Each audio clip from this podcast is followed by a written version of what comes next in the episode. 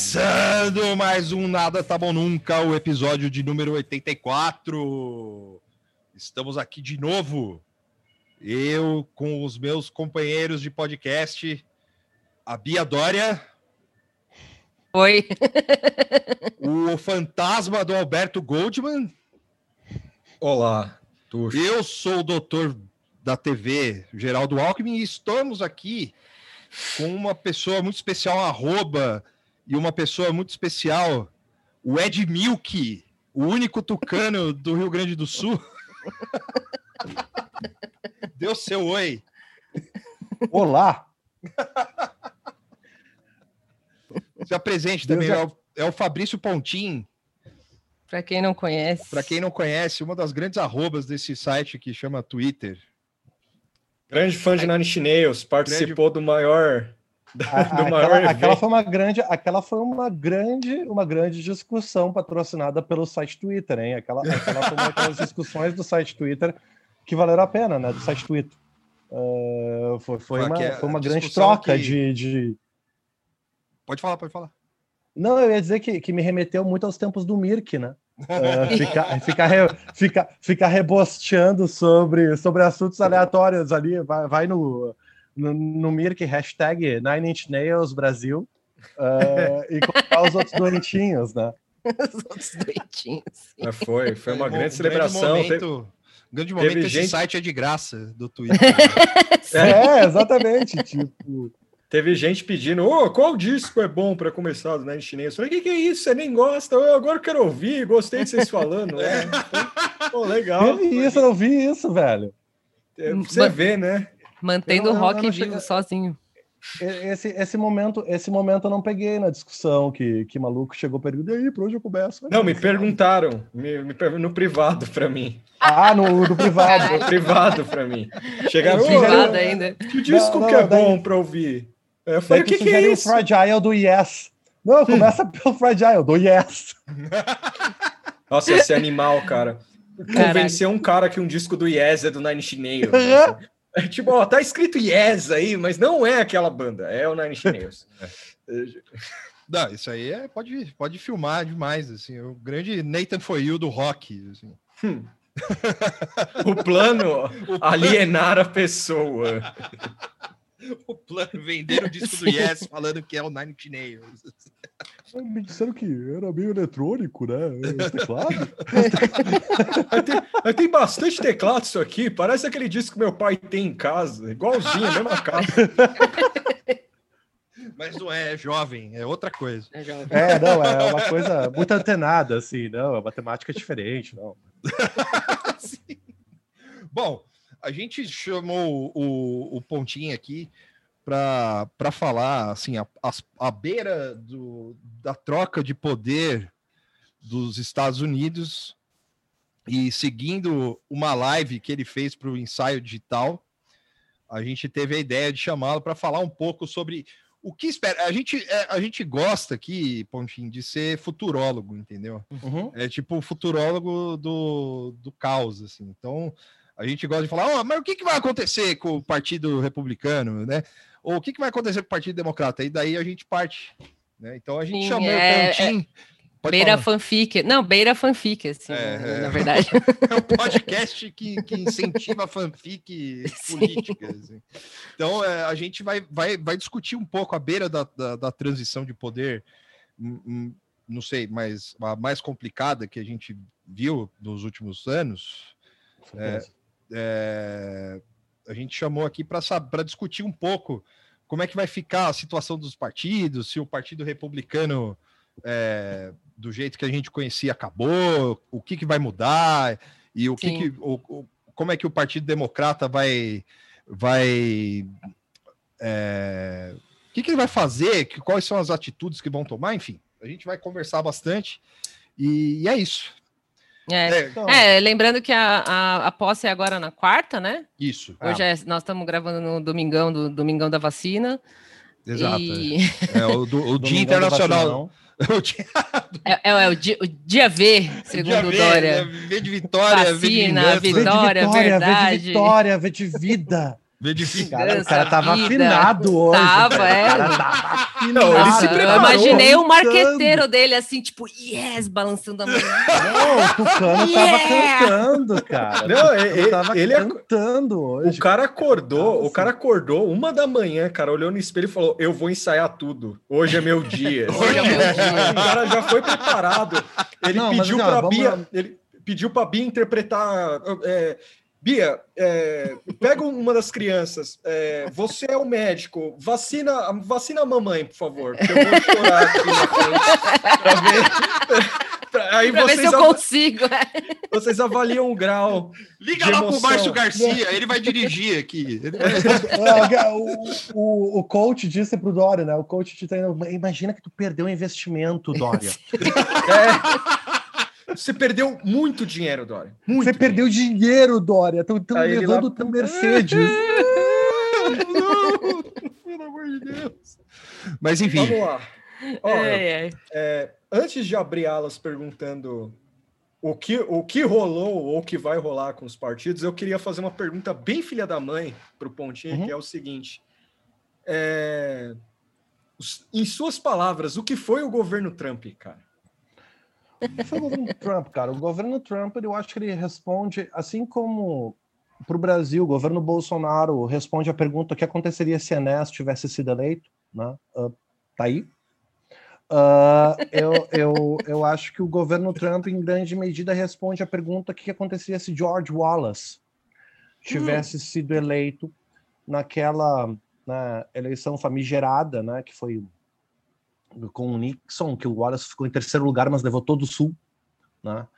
Uh, e que é um primeiro aviso, eu acredito, de uma divisão partidária norte-americana que a gente continua vendo os efeitos. Ali foi um tiro de aviso, com o perdão do termo, né? mas foi uma espécie de: olha, tem alguma coisa acontecendo dentro do movimento conservador norte-americano, né?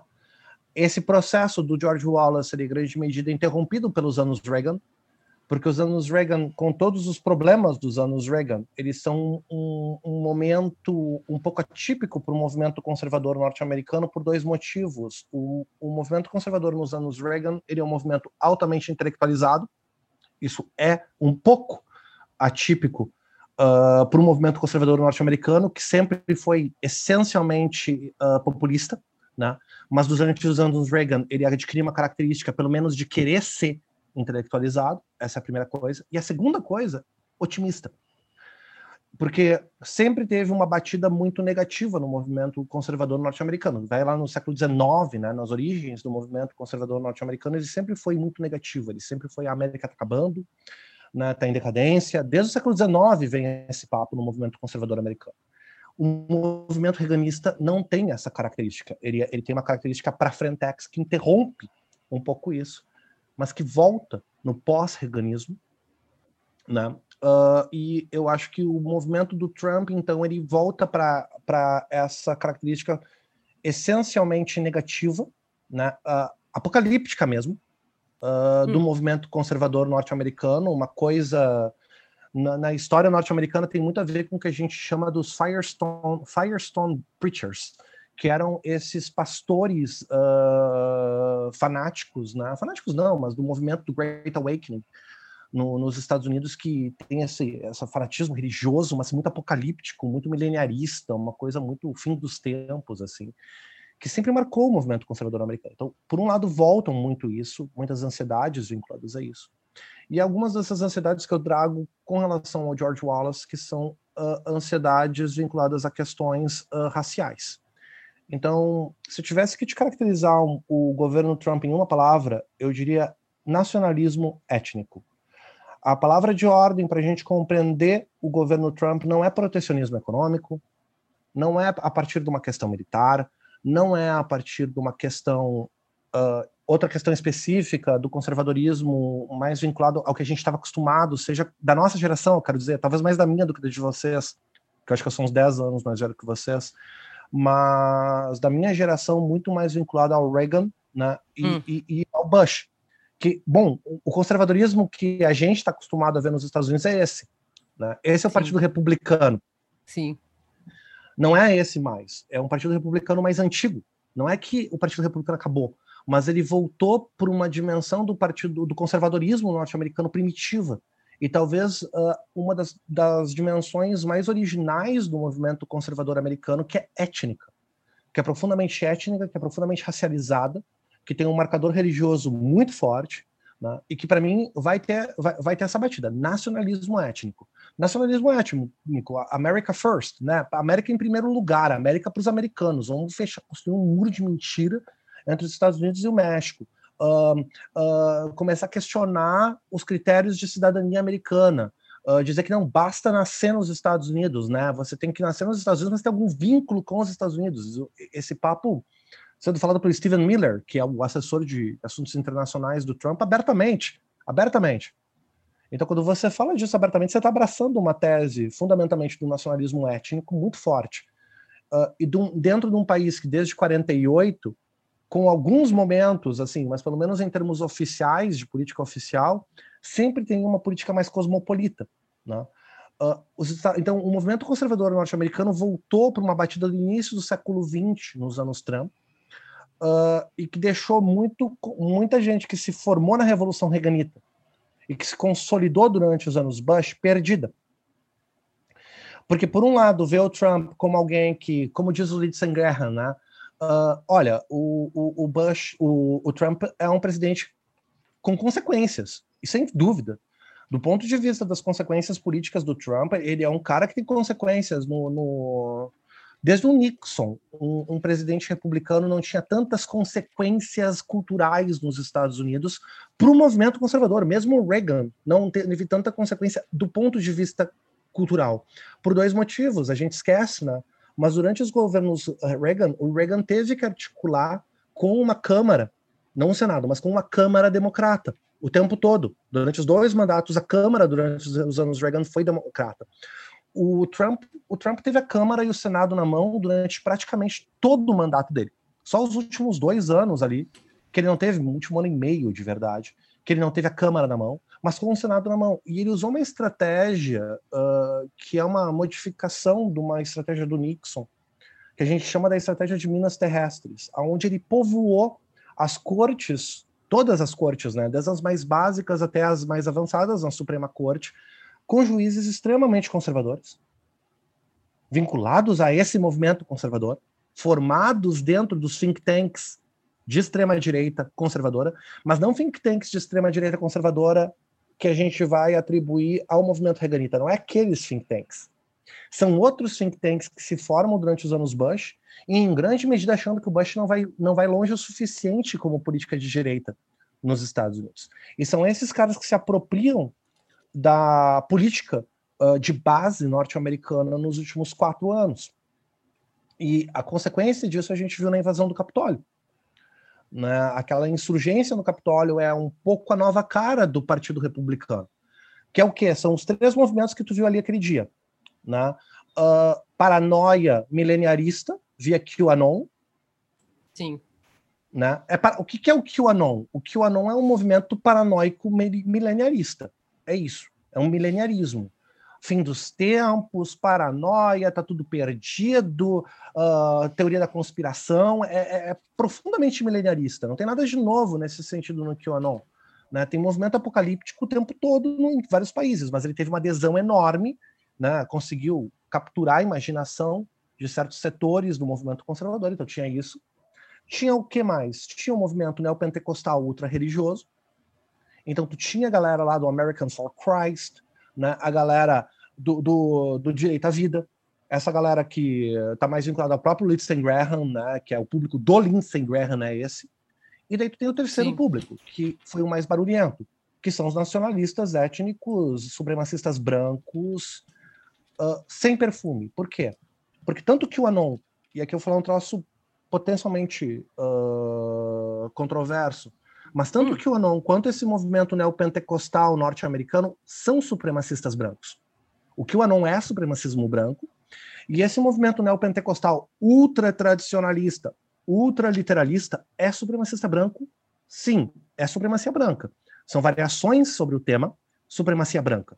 São variações sobre o tema nacionalismo étnico. E daí tu tem o pessoal que não é nada sofisticado em ser nacionalista étnico, que é a galera que vai aparecer com uma camisa escrita Camp Auschwitz, né? Sim. Essa galera não é nem um pouco sofisticada, é, é grosseiro, grotesco, e é para ser mesmo, né? É, é, é, eles querem que seja grotesco, que é para dizer, aqui, ó, nós não estamos escondendo, a gente é nazista mesmo. Sim. Entendeu? Tipo.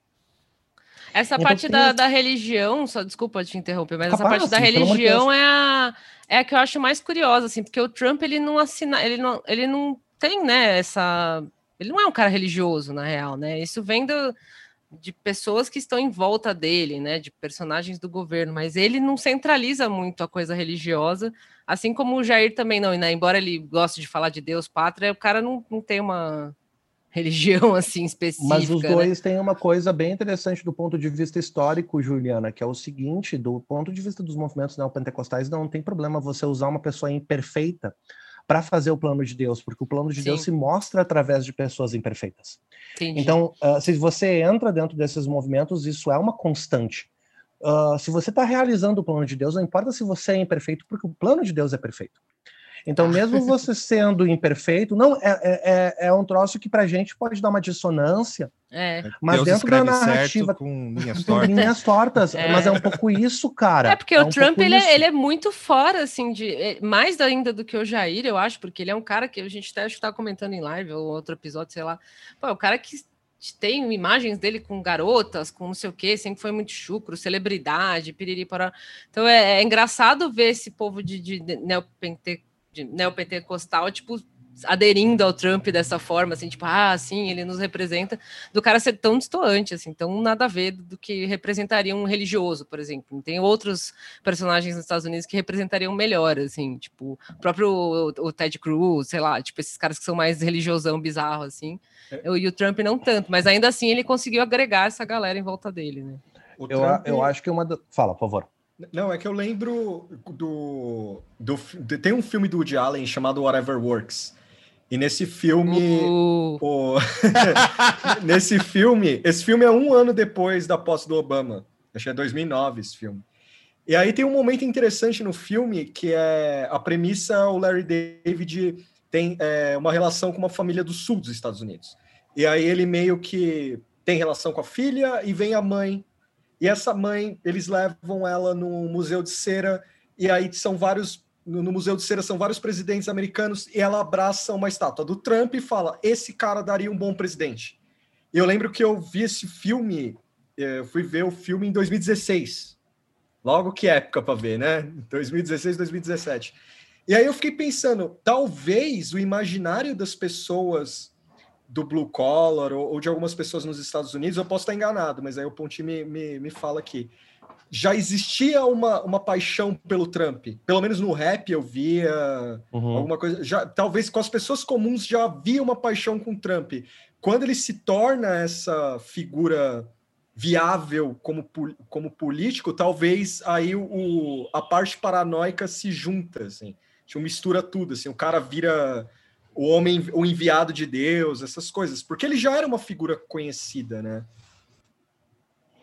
Eu acho que a captura do Trump vem um pouco também pelo, pelo sentimento antissistema. Eu acho que a gente. É que 2016 é uma coisa, 2020 começa a ser outra.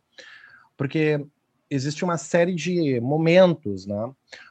A primeira, o primeiro grupo que adere ao Trump é essa galera mais aceleracionista mesmo, né? Essa galera do, do grupo do Bannon, né, do próprio Stephen Miller, que é essa galera que vai defender algum tipo de arianismo, de nacionalismo étnico mais grotesco, e que a gente pensa que no momento que eles aderem ao Trump, eles veem o Trump mais como um veículo para popularização de algumas das pautas dessa galera do que um, como um candidato viável, né? Um, a gente tem boas evidências para pensar que em 2016 o, Trump, o plano do Trump inicial era fazer barulho em Iowa, fazer barulho em New Hampshire cair fora e lançar a Trump TV. Né? É, é, a gente tem boas evidências para achar isso, não é não é delírio do Michael Moore, tipo, tem boas evidências. Não é Sim. porque tipo o Michael Moore fala dessas coisas e a gente pensa, ah, lá vem o Michael Moore de novo, o Michael Mooreizar, né? Eu lembro então, mas, disso. Tipo, não é, a gente tem boa evidência para achar que, que isso era plausível, saca? Tipo, o próprio Trump mandava sinais que tipo, foda-se, que ele tava ali para perturbar. Só que assim, Cara, esse tipo de candidatura também tem uma vibe se colar, colou. Esses caras não vão abrir mão Sim. da chance de aparecer mais e de tomar conta de espaço se isso, se, se isso né, começa a tomar conta ou se começa a apare, aparecer mais, mais plausível.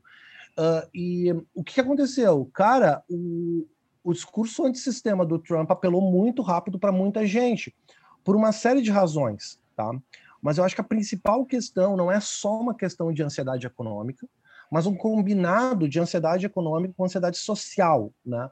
que é justamente esse elemento étnico, de mudanças étnicas, mudanças raciais, mudanças na formação social dos Estados Unidos, a composição social dos Estados Unidos, que atingem diversos grupos sociais, e isso muitas vezes foi algo. O Vitor estava comigo lá na live que a gente fez no ensaio digital sobre isso, e a galera ficou um pouco chocada quando disse isso. Tá, mas olha só, Fabrício, tem, tem latino apoiando o Trump, tem negro apoiando o Trump. É, tu vai dizer que isso é supremacia branca? Vou? Sim! Vou, é eu mesmo. vou dizer que isso é supremacia branca. Porque a supremacia branca é uma ideologia que não é predicada necessariamente em quem está promovendo ela, mas ela é predicada no conteúdo que ela está colocando. E quando você associa um modelo de Estados Unidos com um modelo único de sociedade, que é um modelo pro, pro, promovido dentro do, do modelo uh, branco, anglo-saxão e protestante, isso é uma forma de afirmar a supremacia branca por definição. Por definição, isso sempre foi uma estratégia do Partido Republicano ou dos democratas do Sul, né, para ser justo, uh, na época, por exemplo, dos separados mais iguais. Os separados mais iguais é uma estratégia de supremacia branca. Né? Você afirma um, um, um sistema de separação racial étnica, de cidadania, de um modelo de cidadania, baseado nisso. E tu tem todo um movimento conservador que é predicado nisso, que isso era tradicional, que não podia ser questionado porque era tradicional. E tem aquele episódio quando Lyndon Johnson reintegra né, as escolas com a Suprema Corte, que um dos assessores políticos do Lyndon Johnson chega para ele e diz: Isso vai nos custar o Sul por 50 anos. E por que, que custa o Sul por 50 anos? Por causa de supremacia branca. Só que as mudanças demográficas não são só no sul depois, né? Elas comunicam para o resto do país. E algumas delas causam ansiedades e causam sentimentos antissistema que promovem a candidatura do Trump, ou que fazem alguns dos discursos mais virulentos do Trump terem mais aderência. Isso quer dizer que todo mundo que apoiou o Trump é racista? Não, não é isso que eu estou dizendo. Mas ideologia funciona de uma forma uh, estranha. Né? E, e, essa é uma das características desses movimentos. Eles têm essa, essa capacidade de penetração.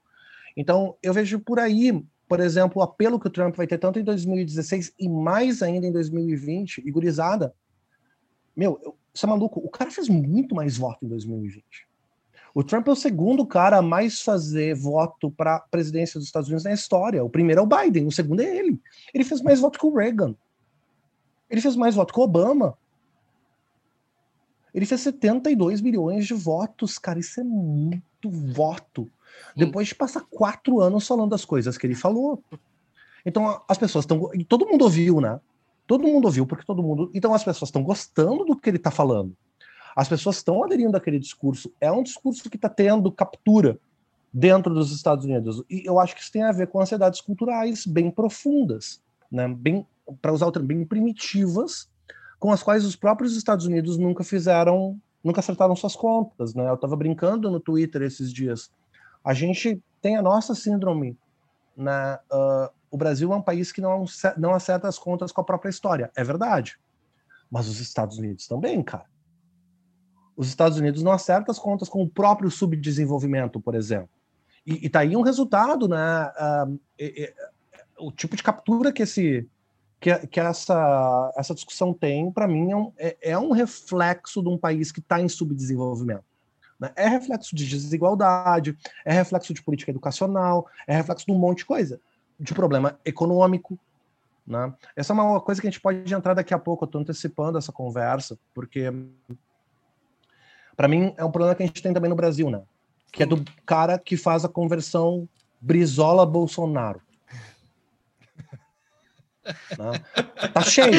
Sim. Tá Aí cheio, sim. né? Aí tá sim. cheio. Nós vamos pegar dois estados que são definidos por essa conversão: Rio Grande do Sul e Rio de Janeiro, que são o mesmo estado, né? São, são o mesmo lugar. O Rio de Janeiro e o Rio Grande do Sul são o mesmo lugar, né? Só muda que o Rio de Janeiro tem praia e o Rio Grande do Sul não tem. O Rio Grande do Sul tem só um litoral ali, que tem um esgoto no litoral. O Rio de Janeiro tem praia. Caralho. Uh, mas assim, fora de piadas, são, são estados muito parecidos. Tanto que o Brizola governou os dois. Né? O herói de dois mundos aí. Sim. E tu tem. Uma, Fala. Uma, coi uma coisa que me pegou, assim, a respeito do governo Trump, foi durante o governo dele que teve aquela crise do, dos opiáceos, do, do ópio, né? Sim. Com... Vamos, vamos então chegar nisso, porque é, é- é aí que eu tô querendo chegar na real, tá? Cara, vamos pegar o público do Brizola, tá? No Rio de Janeiro e no Rio Grande do Sul. Quem era o público do Rio do Brizola no Rio de Janeiro e no Rio Grande do Sul? E é louco falar isso quando a gente tá olhando para o Brasil de hoje, tá? Policial militar, tanto no Rio quanto no em São Paulo, ah, no, no Rio Grande do Sul. Policial militar votava Brizola no Rio Grande do Sul e votava no Brizola também no Rio de Janeiro. Tu pegava quem? Professor, professor de magistério, principalmente, né? Galera do magistério, professor básico, fundamental aí, ensino básico, ensino médio. Galera que trabalhava com comércio, comerciante. O velho trabalhismo brasileiro, certo? Certo. O que acontece com esse trabalhismo na década de 90? Ele é atropelado pelas mudanças estruturais. Ele é, é atropelado basicamente pela OMC. A OMC atropela o velho trabalhismo brasileiro. Muda tudo. Né? Muda toda a lógica de comércio, muda toda a lógica de indústria, muda toda a lógica de agricultura. Essa galera perde vínculo, perde emprego. Aqui no Rio Grande do Sul, toda a região que produzia sapatos aqui no Vale dos Rios Sinos vai para o saco. Todo mundo vai embora, vai todo mundo para a China por causa da globalização. Produzir sapato mais barato. Esse cara perde o vínculo de trabalho. E o vínculo de trabalho era o lugar onde ele estava se pensando politicamente, né? Era o, era o vínculo de trabalho que dava para ele todo o vínculo dele com o próprio movimento trabalhista. Sim. Ele se, mesma coisa no Rio de Janeiro, pode ver. O cara perde essa posição. Ele perde esse vínculo. O que, que sobra?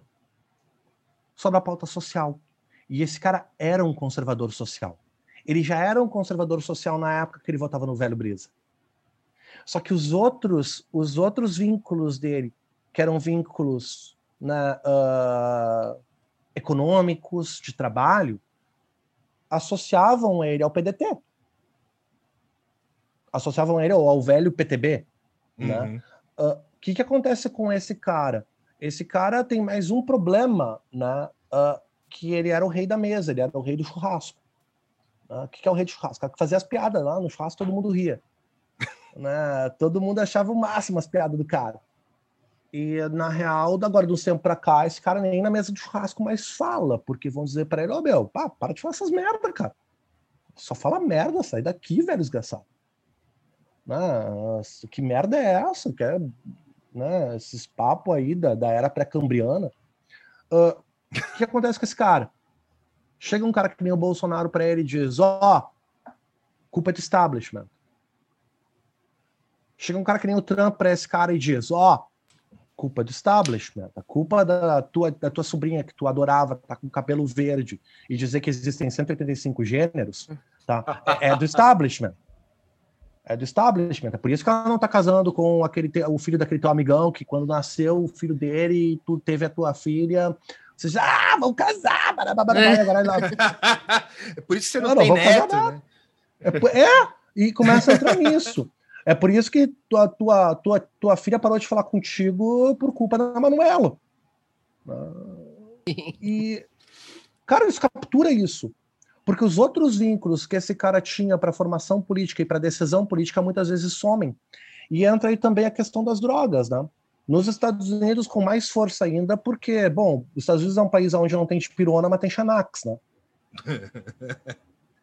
Então, Uhum. os caras, meu, é bizarro, os caras receitam um medicamento para dor nos Estados Unidos, que são os troços baseados em opioidatos, como se fosse bala.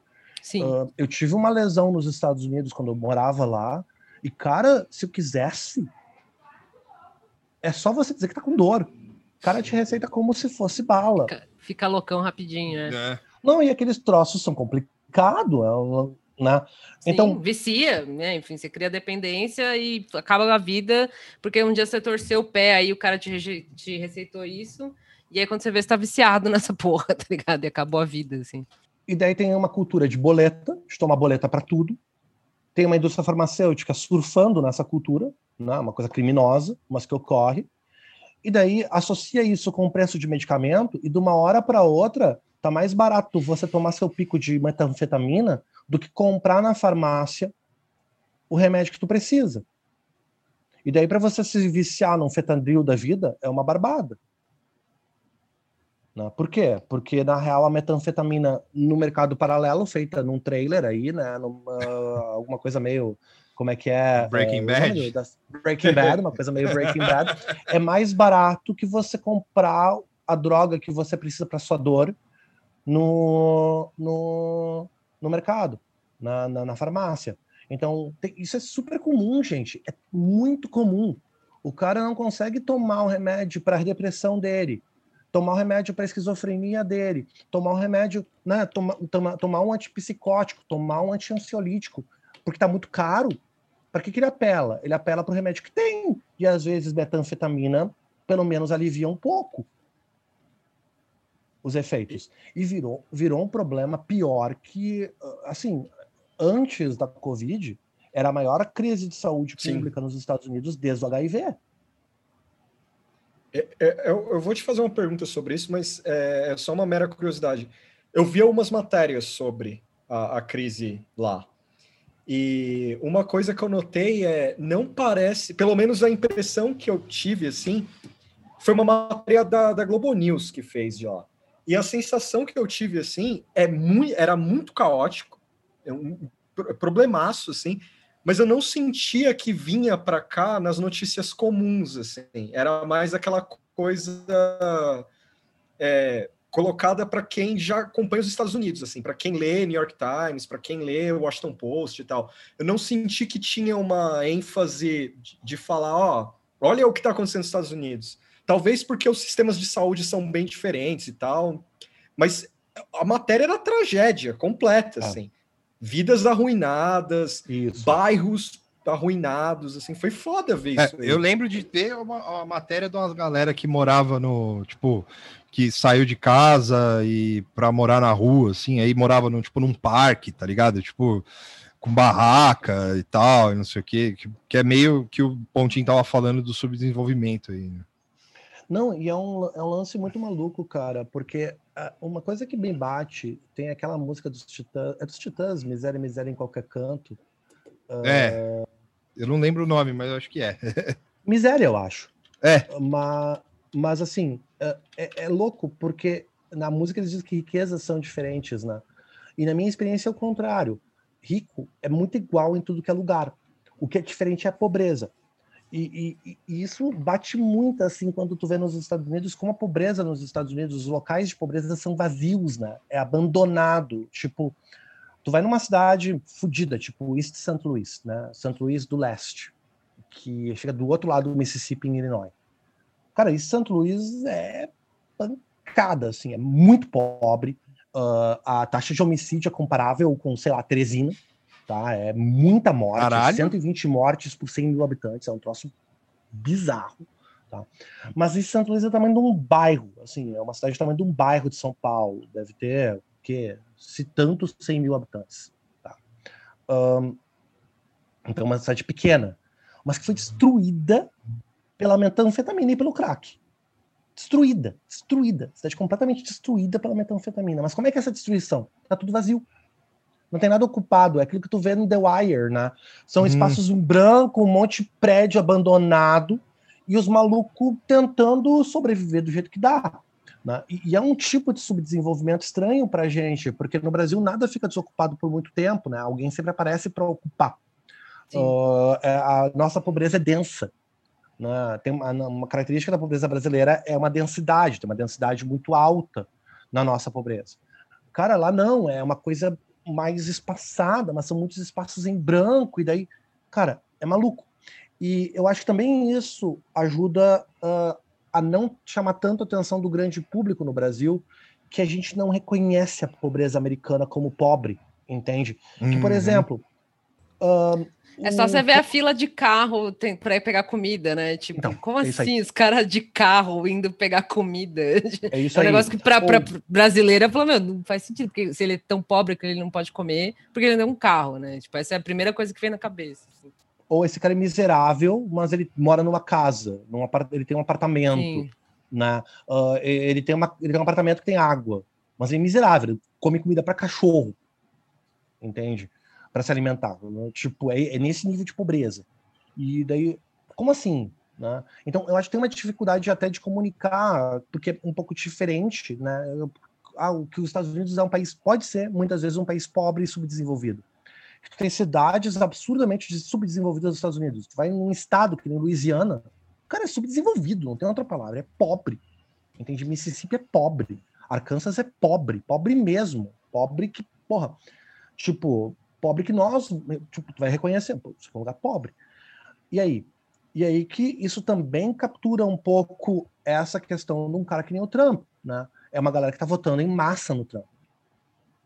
Por quê? Porque em grande medida a política norte-americana não reconhece que os Estados Unidos é um país subdesenvolvido. Porque se tu tivesse política de apoio a subdesenvolvimento nos Estados Unidos, o resultado para essas regiões seria outro. Mas hum. são regiões que não, que não têm esse tipo de apoio. Por quê? Porque tu não vai ter o governo federal, via de regra, reconhecendo que existe subdesenvolvimento. O mais próximo de uma política centralizada para subdesenvolvimento nos Estados Unidos são os food stamps, que são selinhos que tu pode aplicar, né, que tu ganha de desconto no mercado para comprar comida. Então tu ganha esses descontos em certos pacotes de comida. Tu e é desconto, né? Não é nem é tipo um negócio que você ganha do governo para gastar, tipo uma, um cartão Bolsa Família, alguma coisa assim, que é um dinheiro. Não, é, um, é, é um desconto. É, é, desconto. é um cupom. É literalmente um cupom. É, é, brutal mesmo. Assim. Mas isso aí, ô Pontinho, isso aí, desculpa, antes de você continuar. É, isso aí é o que? É uma mistura de orgulho com descaso? Essa, essa falta de, de, essa, isso que você falou de, de, não, de não ter um reconhecimento do próprio subdesenvolvimento? Eu, eu, eu acho que, por um lado, é uma questão uh, de como os Estados Unidos compreendem a própria segurança nacional, que não pode, do ponto de vista externo, comunicar que é um país que tem problemas de desenvolvimento. É muito importante ser percebido como um país consolidado. Então, a imagem é. que o próprio governo quer passar é: não, calma aí. Né? A outra questão tem a ver com o libertarianismo né, e com a questão dos gastos públicos, que daí sim tem a ver com o Reagan. Né? Que é tipo, não, com, e com o próprio impacto que alguém como a Thatcher teve na Inglaterra, de puxar o freio de mão de gasto público com suporte, com programa público. Né? E finalmente, o que talvez para nós que somos brasileiros é o mais difícil de entender, né? É tudo descentralizado. Então o federalismo é um elemento importante aqui. Por quê? Porque tu, como, tu não tem uma política centralizada de apoio federal nos Estados Unidos. Tu simplesmente não tem. Tu não tem algo como um SUS. Uhum. Tu não uhum. tem algo como um MEC. Nem parecido. Tu não, tem, tu não tem elementos centralizados. É totalmente descentralizado. Tanto que tu tem locais nos Estados Unidos onde tem sistema público de saúde eficiente, tipo Massachusetts. É, eu ia falar Entende? isso, parece que tipo a vacina em alguns estados, por exemplo, provavelmente será gratuito, ou alguns lugares específicos poderia ser gratuita, mas não, não é como o SUS que vai ter uma coisa unificada. Eu vejo que, tipo, o pessoal conversando no, no Twitter ou Reddit, alguma coisa, você falando assim, ah, eu acho que aqui no meu estado, na minha região tal, eu consigo tomar a vacina gratuitamente, mas se eu morasse no outro lugar, estado X, não teria, tipo. Então é, é isso, é muito bizarro, assim. E isso vai criar pacotes, né? Vai criar clusters, vai criar zonas de maior ou menor desenvolvimento dentro dos Estados Unidos, o que, o que ajuda em toda essa narrativa de nós contra eles. E, e, e, daí vem a habilidade de alguns políticos republicanos, que é notável, de conseguir colocar algo que devia estar na conta deles, porque são eles que administram esses estados que estão na merda, né, na conta dos democratas, que não governam esses estados há 250 milhões de anos. Então é, é uma coisa meio louca, assim, tipo, que tu vai ter o cara do, da Louisiana uh, culpando os democratas de Nova York pelo subdesenvolvimento dele. E tipo, Sim. mano, por que que tu não culpa a porcaria do teu governador republicano que tá aí há 35 anos. Mas porque esse cara é, meio, é tipo muito... São Paulo, né? Você São Paulo, alguém de São Paulo isso. falar, ah, é culpa do PT que, sei lá, o metrô é assim, tipo, que PT, tá ligado? É 20 é. mil anos é só o PSDB, mas e isso rola aqui, né? O cara, o cara que é paulista, o paulistano, sei lá, falar que é o PT, que as coisas são ruins na cidade ou no estado por causa do PT. Então é aquela loucura de relacionar o governo federal com o que é feito no estado ou no, na cidade, e também um X, assim, uma vez teve algum prefeito do PT aqui, e isso ficou na narrativa para sempre, assim. Eu vou te propor uma alternativa. Eu vou te propor uma alternativa. É um marcador de identidade. E é, é isso que a galera é não verdade. entende. Quando você diz é culpa do PT, o que você está falando é, é culpa daquela galera que levava violão e guitarra elétrica para missa, entendeu? Você está dizendo que é, é, é, é, culpa desses enchedores de saco que querem falar de igualdade o tempo todo. É culpa. Entende? É a mesma coisa no outro caso. Você faz, Sim. na realidade, é, chamar, é, uma espécie de assobio, né? Tipo, ó, oh, nós somos iguais, nós não somos. É, é o Dog Wilson esse aí, né? É, exatamente. você, dá aquela chamadinha, né? Aquela piscadinha de canto de olho. Tipo, sim, aí, sim, sim, sim, né? É, é nóis. Uh, Mas aí, assim, tu, tudo. Ah, perdão, pode terminar. Termina o raciocínio. Não, Desculpa. eu acho que no caso americano, volta para isso. Porque por que, que o Trump é bem sucedido? Porque o Trump, Trump explora uma coisa que eu não canso de falar no Twitter pro pessoal. Tem que parar de achar que a esquerda é dona dos movimentos identitários, porque isso é fazer o jogo dos movimentos de extrema direita. O movimento conservador é um movimento identitário. É, ah, o identitarianismo está cravando a esquerda. Parar com essa palhaçada. O movimento conservador é um movimento identitário. E o Trump entendeu isso. Ele entendeu isso e ele formulou toda a política dele numa política identitária. Identitarismo gente... é, é um conceito, não uma palavra positiva, né? tipo é. assim. Né? Total. Né? Sim. Não, eu ia falar assim, tipo, pensando nessas coisas, é, o, o que que o. Já levando para o Biden, assim, mas pode voltar uhum. ao Trump também, mas o Biden vai trazer o oposto disso, ele prometeu isso, que, tipo, também agora é momento viajar, assim, porque se o Trump representa isso, isso, né? Nacionalismo, é, sei lá, enfim. O, o Biden está tá, tra tá trazendo pro, o, o, oposto disso, então ele vai ser o cara. Eu sei que não, né? Mas, tipo, é, qual que vai ser o caminho, é? Mas eu tenho uma pergunta para vocês três, na real. É. Que é a pergunta que eu queria, eu queria, na realidade, eu tava afinzaço de falar com vocês para fazer essa pergunta para vocês, assim. Ixi. Que eu acho oh. que é a pergunta que está faltando entre os meus amigos, os meus colegas que também avaliam política americana, nós somos poucos, né? É, tipo Pog, o Leonardo, o Lucas, eu, né? É pouca gente que está falando disso ali na rede social Twitter. Mas eu, a pergunta que eu faço para vocês é: como é que você recua de 30 mil tropas em Washington para garantir a segurança de uma posse.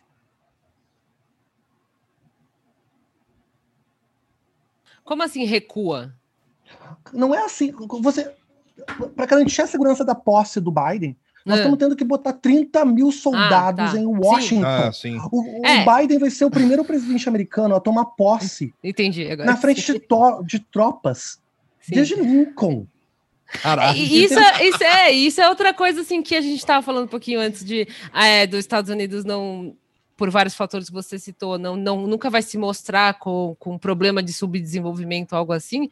Mas esses últimos dias é, e esses últimos eventos, deu uma escancarada, assim, tipo, Sim. não tem como você esconder é, e outra? todo mundo da China, de quem eles considerem inimigo que for, entendeu? Outras potências olhando e falando, mano, olha os caras invadindo o bagulho lá, mano. E outra coisa. Palhaçada, eu, eu sou um cara que. Eu sou um cara da política comparada também, né? Uh, eu dou aula de constitucional comparado, é, é um dos meus campos. E uma das coisas que a gente faz é justamente pensar padronização, como é que a gente fala sobre regimes.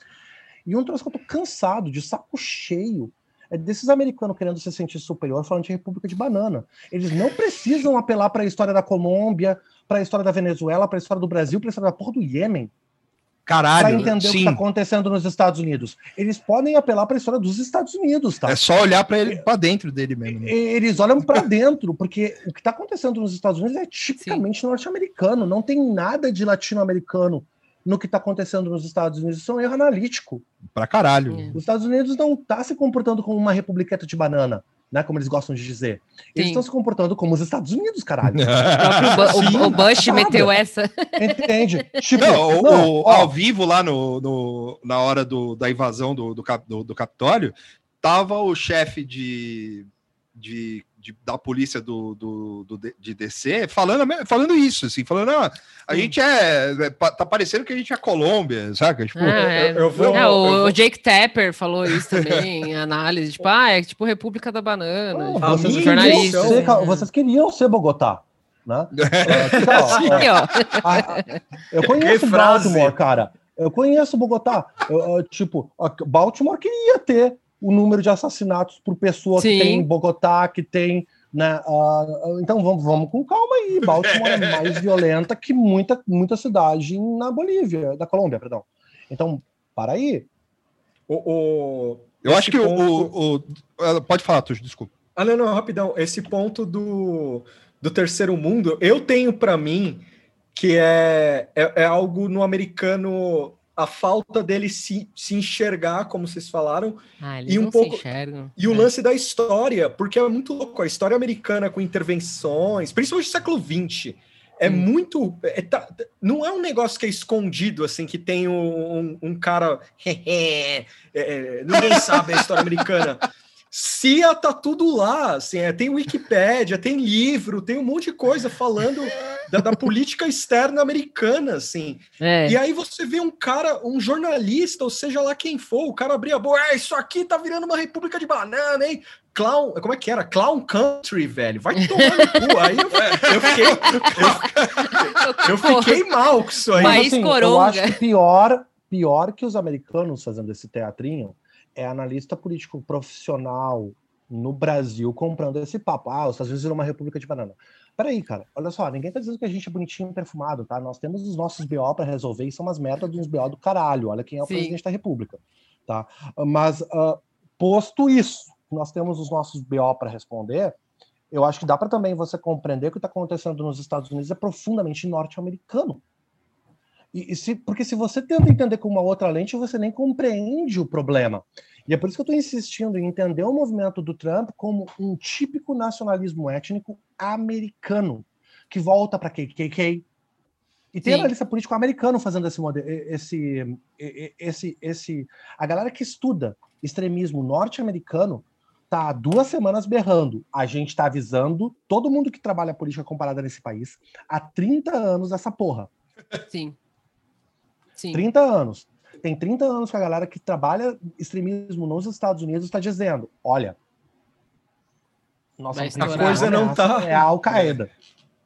É, né? A nossa principal ameaça é histórica e interna, ah, que é aquele ah, que, que vem desde a reconstrução, que vem desde o pós-guerra civil e que, e que tem esses, esses fluxos, né, de intensificação.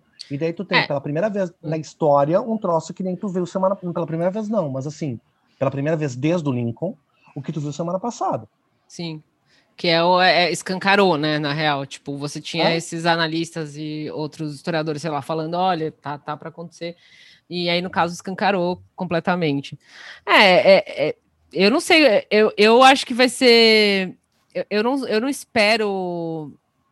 Eu não sei, eu não espero que vá acontecer alguma coisa, tipo, na posse, né? Algo semelhante ao que aconteceu no Capitólio. Até porque você vai ter tropas lá e o caralho, tipo, acho que é um pouco mais difícil de ter maluquetes lá. E eles estão prendendo vários dos caras e tal. Mas é, eles ficam com esse sentimento de vergonha, tipo, ah, é, até republicano re- falando isso, assim, republicano cara falando, nossa, isso não é o que representa a gente. Ah, olha que ponto chegou a América. Então, é, e aí eu não sei até onde é cinismo, é ignorância, o quê, de falar que não, essas coisas não representam os Estados Unidos. Foi isso que eu mais li no Twitter na- no momento lá, foi isso. Isso não representa a América, isso não representa a gente, não representa os democratas, não representa os republicanos, tipo, todo mundo dando esses pulos, e aí você vinha um outro americano mais espertinho falando que não, isso é exatamente americano, como você falou, isso é, é- é tipicamente americano, tipo, não tem nada de, de terceiro mundo, de enfim. Mas o, a- o mainstream é a, a- a regra era essa, tipo, isso não nos representa. E o Biden entrou nessa, assim, tipo, isso não nos representa, e não, ele, ele tá meteu tá uma Make America Great Again versão dele, assim, né? Tipo, vamos ser tá melhores de novo. De homem público, né? Ele tá no papel dele de homem público, beleza. Eu não espero que um político. É, vai falar, um não, é isso aí mesmo, é Vai problematizar é e tal. Beleza, não é o papel dele. A gente, a não, gente é okay. assim mesmo, foda-se. é, isso aí. É, é, é, o nosso jeitinho. É, o jeitinho americaninho. A gente, eu até quero chegar em como o Biden está se portando. A gente vai chegar lá, não sei quanto tempo nós temos também. Aí vocês me mandam calar a boca, porque eu tô, como eu falei para vocês, eu tô empolgadaço. Não, tá vamos aí. Mas, grande fã do programa. Mas, assim, ah, o... obrigado. Oh, obrigado, valeu. Mas o, o, o, o troço que eu ia colocar para vocês, assim, mano, é muito parecido. Vamos jogar, vamos botar fogo no parquinho é muito parecido com a galera que se diz liberal no Twitter, dizendo, não, porque liberalismo não, não, é perfumado, lindo e perfeito. É a mesma porra de discurso. Tipo, ah, nunca erraram. Né? Mano, cara, de novo, assume teus BO. Sim. Ah, especialmente se você quer fazer uma análise. Você, ninguém está te pedindo para você mudar a tua preferência política partidária. Ninguém está te pedindo isso. Mas assim, ó, assume teus BO, vai. Então, Sim. essa questão que fico voltando, né, de compreender o que está acontecendo com o Partido Republicano, não com uma aberração, mas pelo contrário. É o contrário. A aberração foram os 30 anos entre 80 e 2010. Essa é a aberração no conservadorismo norte-americano. É isso que a gurizada tem que botar na cabeça. O que foi aberrante no conservadorismo norte-americano foi o conservadorismo bem comportadinho, engravatadinho de gravata borboleta, falando com proparoxítonas entre 80 e 2010. Aquilo foi o aberrante.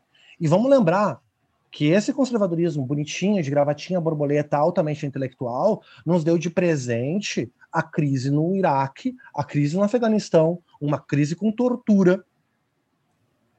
Né? Sim.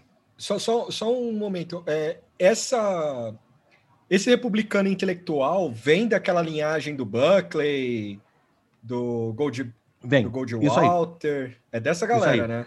Essa galera, que é a galera que vai formular a, a base do que vai virar o movimento reganita. Né? O que, é o movimento reganita? O movimento reganita ele é uma espécie de uh, renascença conservadora intelectual nos Estados Unidos que a gente não via desde a época, provavelmente, do Monroe. Né? Uh, ou de, se se parar para pensar, sei lá, tem os grandes líderes conservadores americanos, o Alexander Hamilton, né, o, o Monroe, esses caras são não, não, importa que a peça contou para vocês, tá? O Alexander Hamilton era um conservador. uh... Eu não vi. Ele, ele, ele não cantava rap, velho? Não, eu curto pra caralho a peça, tá? Não quero falar mal da peça, eu acho é, a peça não, massa. Eu, eu, eu nunca vi.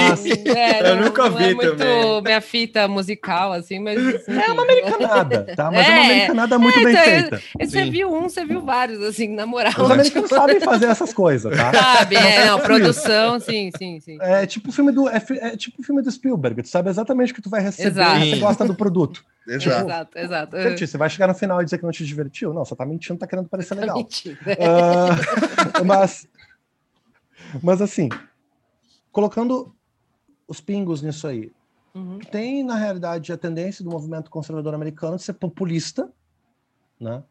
E de ser extremamente violento. Essa é a tendência do movimento conservador norte-americano. Ele é, ele é um movimento populista, né? tradicionalista, violento, supremacista, né? de isolamento. Essa é a tendência do movimento conservador norte-americano. Tu tem uma janela de mudança de linguagem no movimento conservador norte-americano, com o Buckley, né? com outros conservadores que vão retornar Tocqueville, retornar aos clássicos da literatura conservadora, e que vão tentar fazer uma reforma que vai passar, inclusive, pelas universidades, né? E que vai tá dentro da, da, de toda a vibe ali da, da Guerra Fria. Né? Uh, e da necessidade de um realinhamento pós-guerra do discurso conservador. Por quê? Porque depois do Hitler, nacionalismo étnico, que era o mainstream conservador pré-anos 40 nos Estados Unidos, e era, tá? Hum. Era assim, não ia colar. Não ia colar. Então, tu tenha esse, esse remanejamento do discurso conservador norte-americano, em grande medida gradual, que nos anos 80 vai ter a sua apoteose. Tá? Só que o que, que acontece? Sempre teve ali no background as velhas lideranças desse movimento. Eles nunca abandonaram, eles sempre estiveram fazendo formação, eles sempre hum. tiveram no interior. E daí deu essa abertura por causa de crise econômica, por causa de crise demográfica, por causa de um monte de coisa. E aquela coisa, né? Eu adoro essa frase, uma frase do Neil Gaiman, que um cachorro tá a cinco refeições de São Lobo. Sim, boa frase. Né? É, um mas você acha que o. Sim, mas você acha que agora esses esses conservadores que, que se dizem limpinhos, ou democra é, democratas não, republicanos, que, que, se, que se horrorizam, né? Ficam horrorizados com Trump e tal. Isso é, é uma tentativa de, de rebrand, assim, do republicanos? É. Ou é cinismo, ou é, é genuíno, assim, não, os caras falam, não, os republicanos são isso, isso que eu represento é o que deveria ser e tal. Porque fica uma cara de pau, o chororô, a Megan McCain lá falando, ai, que saudade do meu pai. Tipo, vai tomar é, então, eu, eu, ia, eu, ia, perguntar do McCain, porque o McCain é o cara que representou isso, não sei, posso estar errado também. Ele representa isso que você falou de uma galera mais conservadora clássica, assim, só que é um cara que foi ativamente é, contra o Trump, né? E contra e o que. O... Tá... Oh, desculpa, pode falar. Pode. Então, vamos falar um pouco do McCain, porque eu acho que. Mitt é Romney uma... lacrando aí, né? É, o Mitt Romney. tá, o Mitt, o Mitt é um caso à parte, tá? Porque o Mitt tem muito complicador. Eu quero dizer muito complicador, eu quero dizer que analisar o Mitt Romney é difícil, muito mais difícil sim. que o McCain. Tá? Mas vamos falar um pouco do McCain. Sim, falando sim, do McCain, a gente fala do George Will uh, e de outros conservadores dessa galera Never Trumper, né? Uh, e, assim, quem é que era vice do McCain mesmo? Era. É a Sarah Palin. Sarah Palin. Sarah Palin. Sarah Palin a, gente foi o começo dessa palhaçada. É, a gente comentou isso no do, do, tá. do Lincoln então, Project. É. Então, uma das coisas que tem que prestar atenção é o seguinte: tem uma galera querendo se limpar aí, limpar as mãozinhas, tá?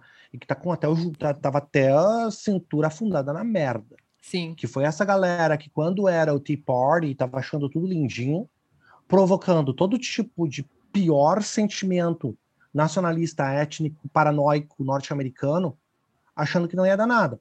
O que, que era o movimento Border? O que, que era a galera Obama não é daqui? Aquilo era racismo puro. Sim. Puro.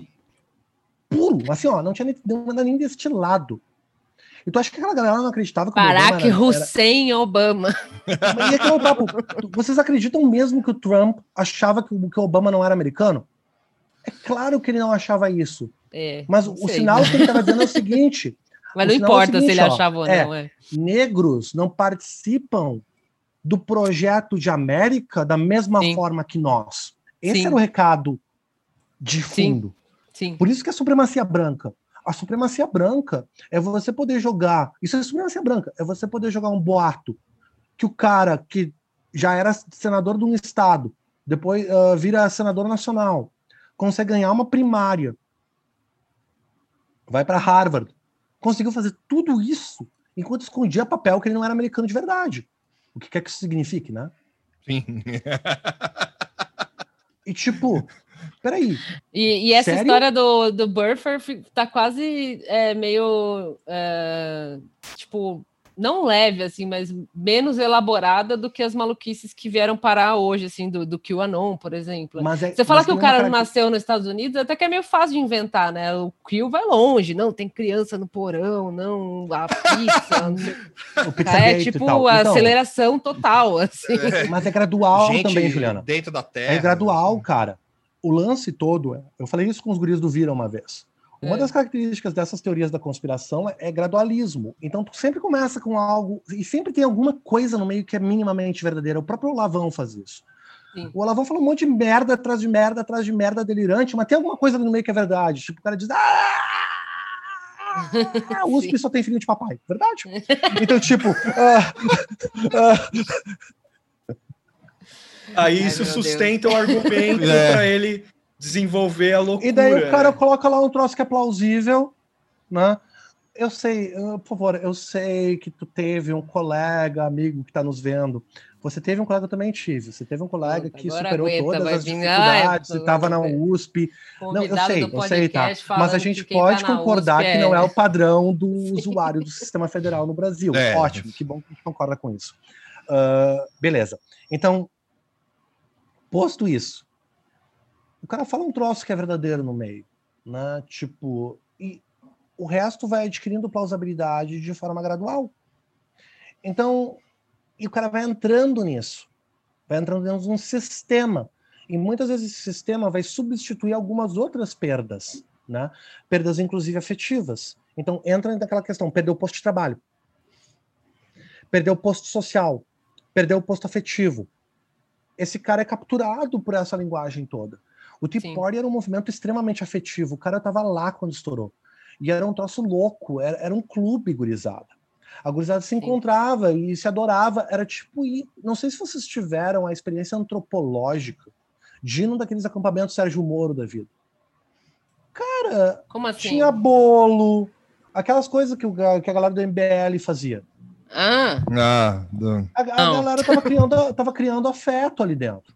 Sim, sim. Tinha comida, tinha, tinha gatinha, tinha um gatinho que você tava afim de pegar, entende? Uh, tava lá. Era, tipo... é, a, é, a, experiência American Pie do, do, do Guga Chakra. Guga Chakra. É, velho. Cara, é, política Não precisa ir pra América pra isso. Sim. Então, mas só voltando, essa galera uh, do que uh, criou a Sarah Palin querer sair de limpa agora é de uma cretinice imensa. Me poupe, né? É, tipo, dá vontade de dizer, uh, olha, me desculpa, mas assim, teus pecados não estão nem perto de tapar. Sim. Ah, mas agora a gente tá. Não, não, não. Vamos conversar, né? É a mesma coisa a galera que participou do governo Bush. Vamos lá, o governo Bush foi um governo horrível, gurizado mas ele é um vovô que pinta. É, é amigo da ele é- Ellen. É, ele, ele, ele é atrapalhado, não consegue ah, colocar a capa de chuva.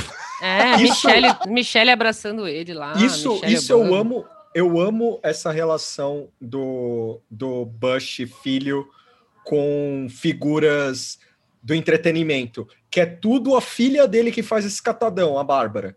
Isso eu sempre amei. Ah, tem foto, é, eu vou dar uma polêmica aqui. Mas é, a Kim Gordon dá rolê com a Bárbara. Tipo. Você ela, sempre é... traz essa história, né? Eu Você adoro essa história. a Kim Gordon. Esse é real. é Temos aqui o anti-fã do Sonic Youth. Eu amo o Sonic Youth.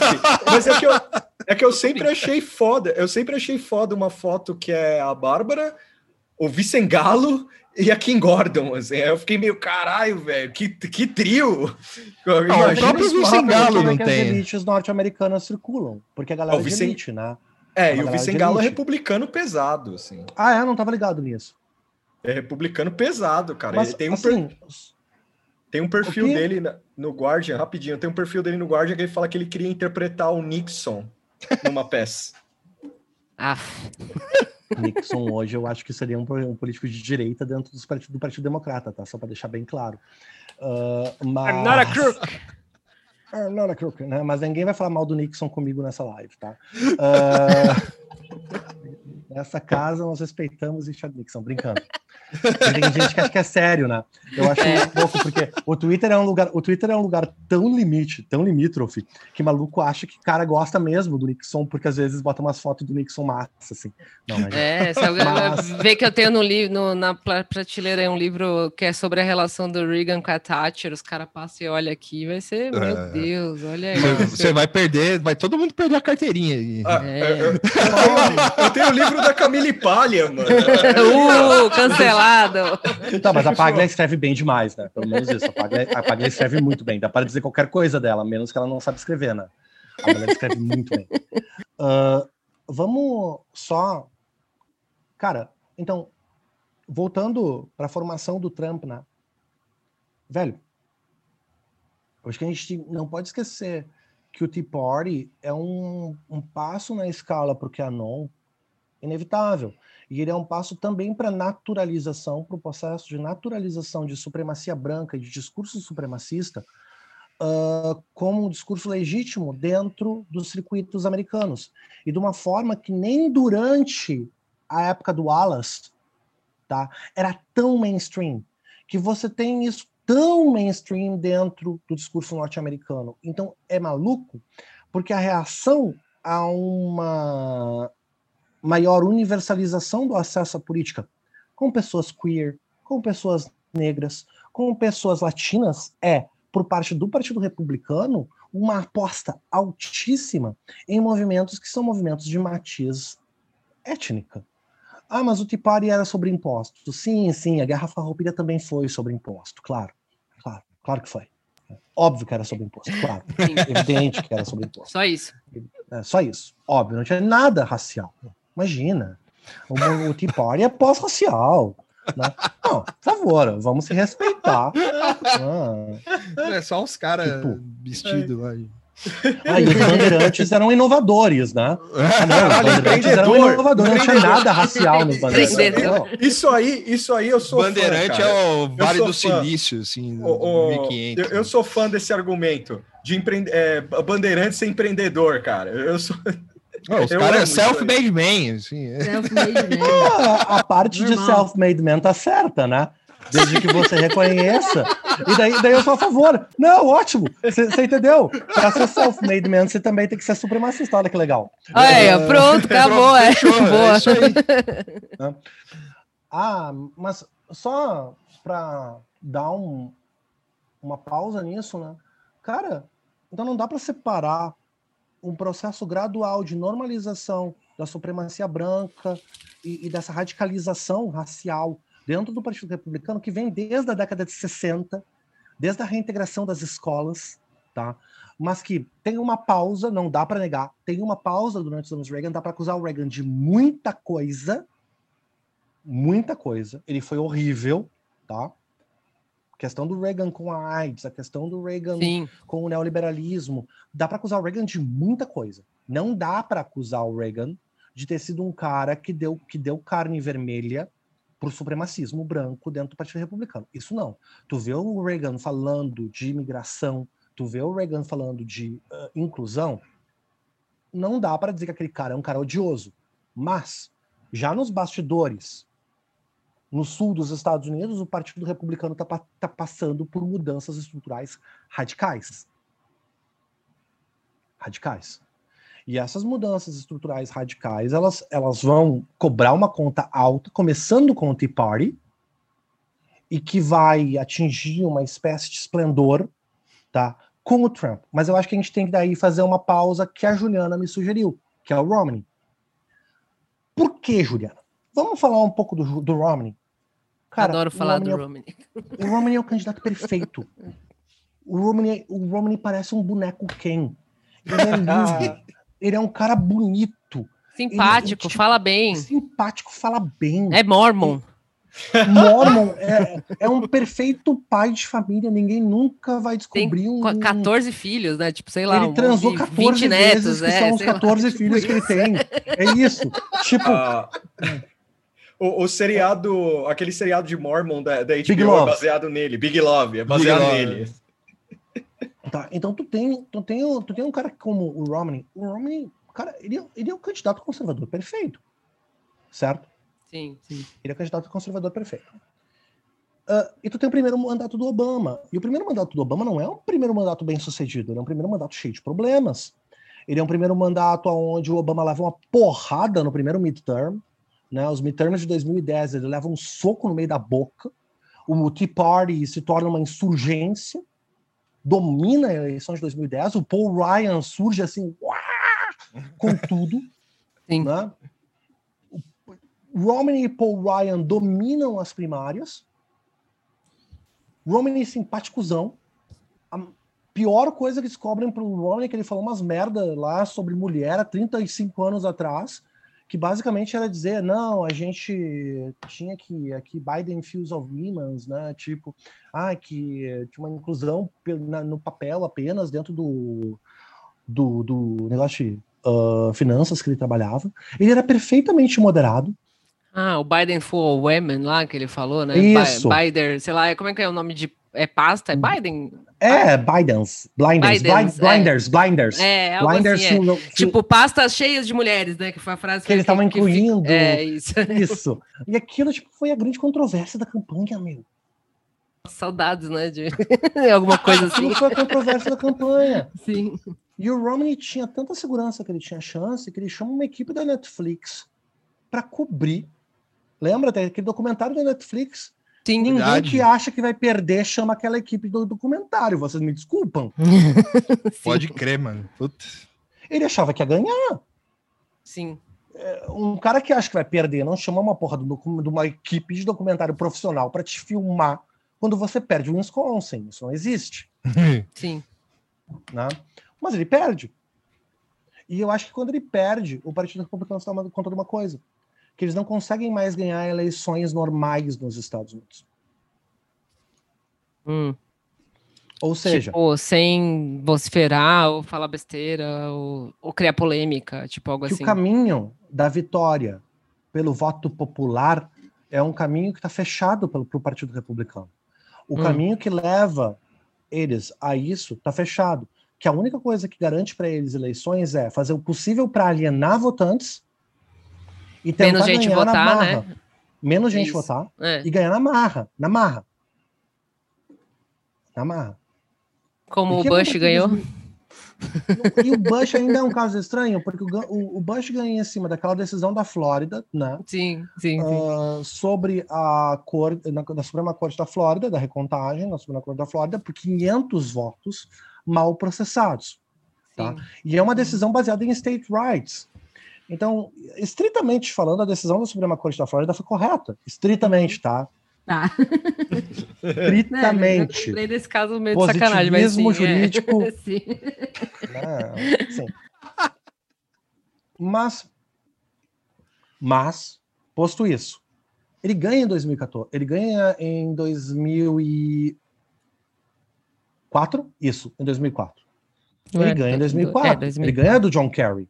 Né? Ele ganha limpo, ele ganha no, no voto direto e ganha no voto e ganha no colégio eleitoral, beleza? Então tá, foi uma aberração o que aconteceu em 2000. Né? E daí teve 2001, teve atentado, e daí, claro, que ninguém mais ia discutir aquela eleição, como se planejava discutir.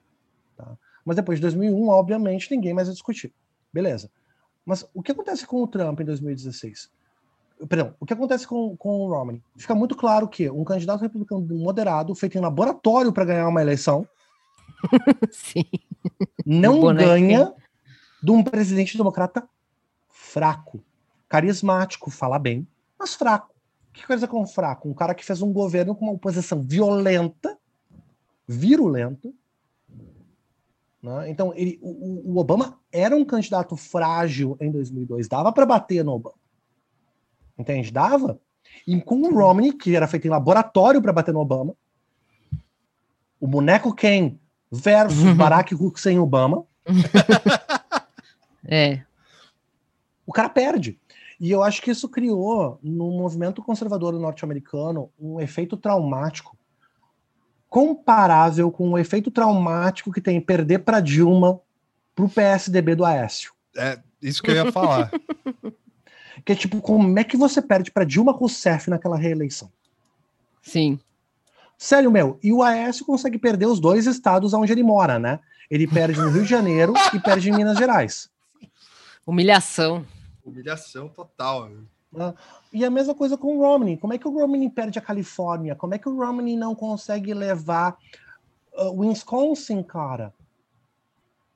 Minnesota. Minnesota e Wisconsin era para o Romney levar. Qual é a leitura? As zonas urbanas estão nos cravando. O que, que o Partido Republicano faz nos próximos quatro anos? Domina o Congresso e o Senado, né? E esse domínio do Congresso e do Senado através de políticas de supremacia branca. Por que, que políticas de supremacia branca? Porque são voltadas para alienar votantes periféricos. Então são políticas intencionais para alienar votante periférico, tornar o Aqueles voto lances de mudança de zona, de votação. Exatamente, né? mudança Teve distrital. coisas. É, distrital, A gente chama- isso. é. redistritamento, né? Política de redistritamento. Você muda a zona eleitoral de lugar e você não avisa. Quer dizer, você avisa, mas você avisa lá ah, no, no terceiro andar do, do- do Tribunal Eleitoral do Condado de Wichita, em Ohio. Você foi avisado. Por que, que você não foi lá no terceiro andar onde estava o papel? Lê lá, é sim. Lê lá. Não, você não está interessado em política? Né? uh, então você foi avisado. Mas você faz todas essas mudanças de voto. Tipo, a gente sabe que pessoas pobres têm mais dificuldade para pagar os documentos nos Estados Unidos. Então, você só tem um documento, tipo carteira de motorista. Né? Uh, beleza. Então é esse documento que tu tem, porque os outros são caros para emitir, certo? Daí tu faz uma mudança eleitoral que tu não pode votar com a carteira de motorista, tu tem que votar com uma carteira de identidade estadual. Que você não fez. Sim. E na última eleição você podia votar com a carteira de identidade, com a carteira de motorista, mas nessa tu não pode. Ou você faz uma safadeza, tipo, tem que ser documento com foto. E daí tu faz uma renovação de carteira, aonde para economizar, você estabelece uma nova legislação para carteira de motorista, onde a carteira de motorista não tem mais foto.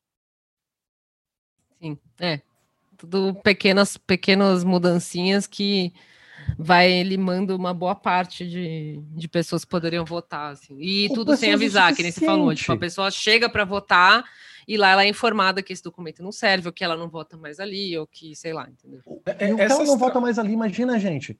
Tu acabou de passar quatro horas na fila. É, Essas... é porque não é que nem aqui, né? Que às vezes vai, quem fez biometria teve o caso de poder ter até mudado, né? Acho que quem fez biometria poderia mudar. Sim. Vamos supor que você não se atentou a isso, você entrou lá e falou, pô, não é aqui, puta, que saco, né? Porque cinco minutos, dificilmente tem uma fila. Aí você pega e vai para outro lugar. Lá não, né? Você vê cenas de filas bizarras, assim. E a galera no Twitter, stay in line, tipo, continue na fila. Você que tá aí desde as duas da tarde, são oito da noite, continue na fila, que dá para votar. Você lê isso, assim, eu já sei porque eu já acompanho, mas toda vez que tem eleição eu fico, meu. Acho que se eu tivesse que ficar mais de cinco minutos na fila para votar, não sei se eu ficava, não, tá ligado? tipo, mó rolê. Não, né? outras coisas na neve ainda, na chuva, né? Tipo... Não, e tem os outros lances Imagina, bizarros. Por exemplo, se tu descobre que aquela não é tua zona eleitoral, não é que nem foi agora nessa eleição, que tu descobria que não era naquela, era quatro quadras de distância nova. Sim, sim. Né? Sim, sim. Nos Estados Unidos é em outro condado. É, é tipo, você vai votar, aqui em São Paulo vai votar em Pinheiros, descobre que na verdade você vota na Zona Leste ali, né? Não, Itaquera, descobre que você vota, em, você vota em Campos. Não, não, não, não, não, não, não, não, não, não, não, é na mesma cidade. É tipo outro lugar total, tá? É outro lugar total, é outro distrito, porque houve um redistritamento. E é assim que eles, que eles fazem, eles, redistrit, eles redistritam, eles mudam o distrito onde você vota. Isso significa que você vai ter que atravessar a cidade, vai ter que atravessar um condado inteiro para conseguir votar. E não é feriado. Ficar na fila. Não é feriado, né, gente? É. Você perdeu seu dia de trabalho, ou foi descontado, ou qualquer coisa assim. É. Ou você pode até ser demitido. Também então, ser demitido. O lance é se você chegar atrasado. Então, qual é o lance? O outro, o outro, o outro papo. A eleição de 2016, então, ela é uma eleição onde tudo dá errado para os democratas e tudo dá certo para os republicanos. Só tinha um jeito do, do, do, Trump conseguir ganhar aquela eleição. E ele executa o jeito. E daí tu vai ver como é que ele consegue executar, né? Daí, quem é que são os votantes que não votam? Votantes para quem é mais caro votar. Por quê? Porque Sim. acreditaram que estava ganho. Porque não gostavam da Hillary, o que é totalmente compreensível. Né? E daí tu tem o Trump agregando toda uma população para se empolgar e votar para ele. Teve hum. isso também. E é coisa que a gente já falou, assim, todos esses fatores, assim, não, não dá para dizer por, o que, na minha opinião, né? O Trump ganhou por causa de uma coisa só, são várias, certo?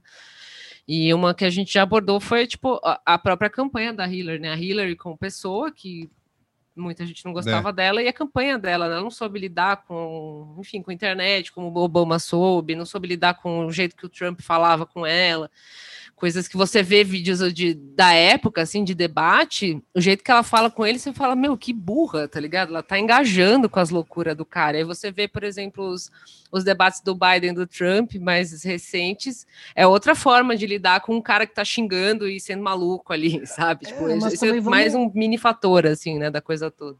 Sim e não. Sim e não. Por quê? Porque é. para mim, por outro lado, tá, tá certa. Mas assim, por outro lado, hum. cara, O Trump fez mais votos em 2020, não menos. Mais Mas e a história do- em 2016 do que em 2020. Perdão, Sim. em 2020 do que em 2016. É. É maluco pensar isso, não foi pouca gente. Foi 8 milhões de votos a mais. Caralho. Mas e a, e a, a história do. Quer dizer, né? Isso foi uma coisa que rolou aqui, assim, é, entre os analistas também, que o, o- e lá fora também, é, pelo menos foi o que chegou aqui, assim, de que o Biden conseguiu tirar umas pessoas do Trump e tal. É, tipo, ele ganhou algum, voltou algumas pessoas. É, mas- os Never Trump aí, né? Os, os, os conservador limpinho, não seria? Ou não? Você tá falando de. É, não, então, a, a impressão que me passou foi que ele conseguiu ganhar o, o Hearts and Minds do, do pessoal do, do que era Trump, né? Tipo, e- Sim. E, e voltou a- e falou: não, pô, a gente tá certo. e tal. Eu acho que se em algum lugar isso aconteceu, tá? Se teve algum estado que os Never Trumpers viraram, tá? Foi Arizona.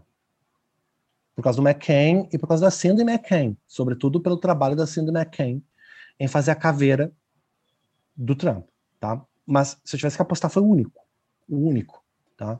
Todos os outros, na minha, na minha, na minha, na minha opinião, a explicação é super simples foi a eleição nos últimos 20 anos na qual foi mais fácil votar. Apesar É. do Covid. Hum. Para mim, o que explica a vitória do Biden é que foi mais fácil votar, não mais E difícil. teve um turnout grande, não foi? Teve mais gente É isso. votando. é. Mais gente votou, mais gente votou, e isso beneficiou claramente o Biden. Ah, enquanto a eleição de 2016 teve um dos piores turnouts possíveis, o Biden, o, o Trump se elegeu com menos votos que o Romney fez em 2016, tá? Nós temos em 2020 o fenômeno contrário.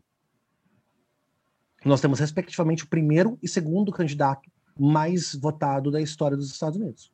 O primeiro sendo o Biden, o segundo sendo o Trump. Então, o Trump vai poder levar para o túmulo que ele fez mais voto que o, que o Obama e o Reagan.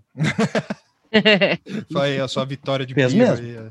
Né? Mas o Biden fez mais que ele. Ah, e, assim, então, tem isso. E o principal fator que explica isso é que é uma coisa meio óbvia. Se você torna votar barato, as pessoas votam. As pessoas, e essa é a conclusão. As pessoas deixaram de votar nos Estados Unidos em grande medida porque votar ficou caro. Esse ano que foi um ano onde votar foi barato, as pessoas votaram e votaram muito. Né? Então, teve isso. Se fala muito em realinhamentos, tá, Juliana? Então, que houveram realinhamentos dentro do cenário político norte-americano. Eu não gosto dessa tese. Hum. Eu não gosto dessa tese porque ela é uma tese, em primeiro lugar, na minha opinião, preguiçosa. Por que ela é preguiçosa? Porque ela vai dizer assim, ó, é, o, é o Glenn Greenwald, né, o Glenn, dizendo, não, porque negros e latinos ah, ah, votaram mais no, no Trump. Tá, meu, mas tu tá falando que votaram mais, subiu de 4% para 8% em negros e subiu de 8% para 12% entre latinos. Hum. Ah, mas a Flórida, cubano é conservador. Sim.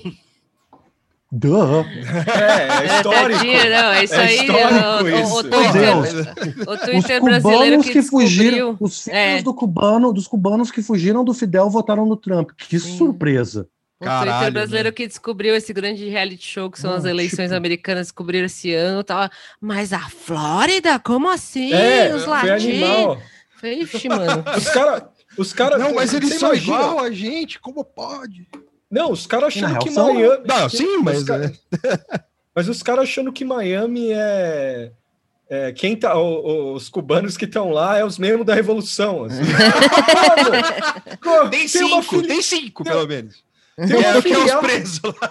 Não, mas imagina a inocência da pessoa. Tem uma filial do Fidel naquela porra de cidade. Como é É que o os caras- contrário, né? É, Ao contrário, sim, é- sim, É literalmente o contrário. sim, sim.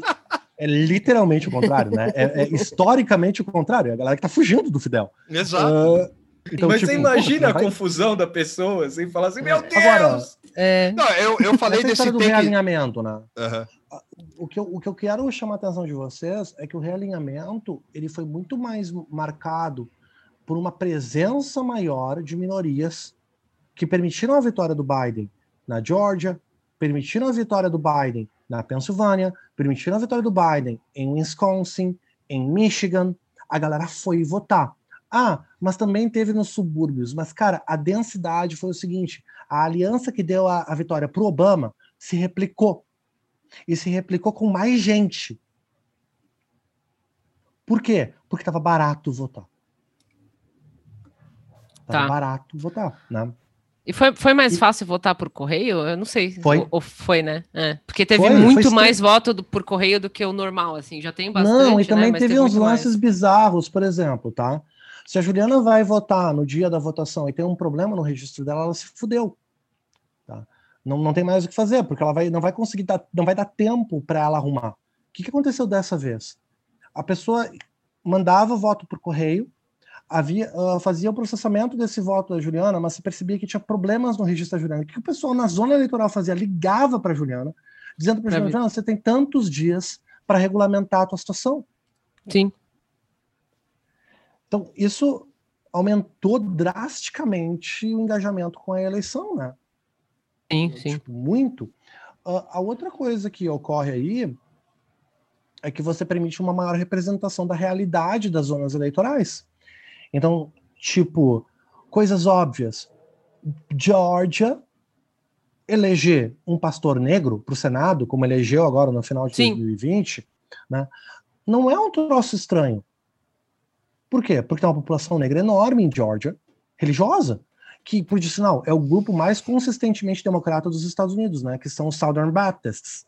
Sim. Os Batistas do Sul é o grupo que mais consistentemente vota democrata nos Estados Unidos. Não é branquelo da Califórnia. Né? São Southern Uhum. Baptists. Que é um Sim. grupo identitário, diga-se de passagem. Sim, Ah, Então, essa, essa questão é, é um outro lance interessante de você pensar Stacey Adam, Abrams, né? A contribuição que ela dá. E daí vem o governo Biden. Cara, não sei se vocês ouviram as declarações do Biden nas últimas semanas. Essa última. Hum, Não, eu só Não. vi ele dando umas lacradas por causa do Capitólio, assim, mas eu não acompanhei notícia, não, coisa que ele então, então falando. é. fora de lacrada.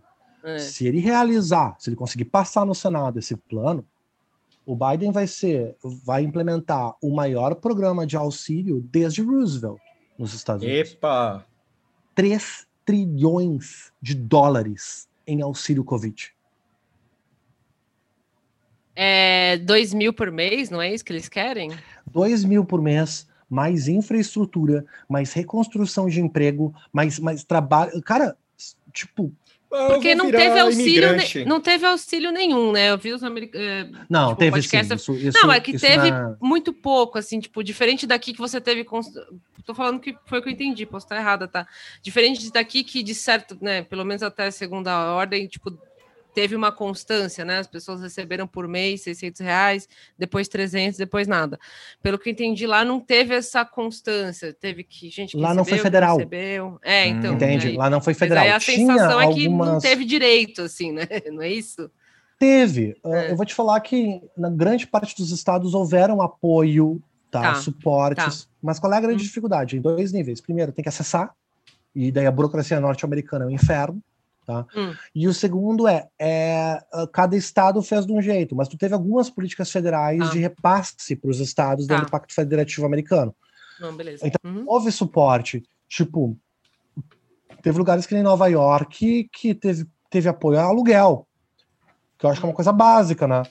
Tipo, É. tu quer que a pessoa feche o negócio dela, pelo menos, então garante que o negócio não vai fechar, Sim. Sim, né? sim. Ou que ela não vai falir. Né? É o mínimo, é o mínimo. E até teve estado nos Estados Unidos que fez isso.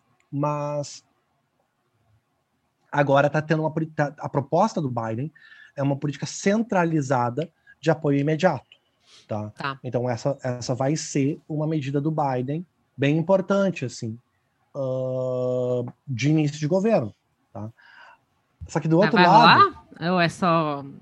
é, assim, Então. eu sei que você não sabe se vai rolar, mas é, é, mesmo- é- é um auxílio que é 2 mil dólares para todo mundo.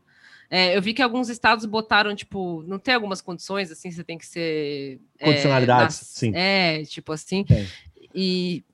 Tipo, dinheiro tem, né? Mas é, eles não gostam muito de falar que tem dinheiro para essas coisas, né? Tipo, é, que vai ter dinheiro para auxílio, por exemplo, vai ter dinheiro para projeto social dessa forma, de política social dessa forma. Tipo, fico com a impressão de que se não é uma, uma promessa mesmo, assim, sabe? Porque agora é hora de falar isso, para se aproximar do cara que mais esquerda, né, que queria Bernie. Não, não acho que é da boca para fora, não. Tá. Porque ele, ele colocou como ele colocou como como política oficial.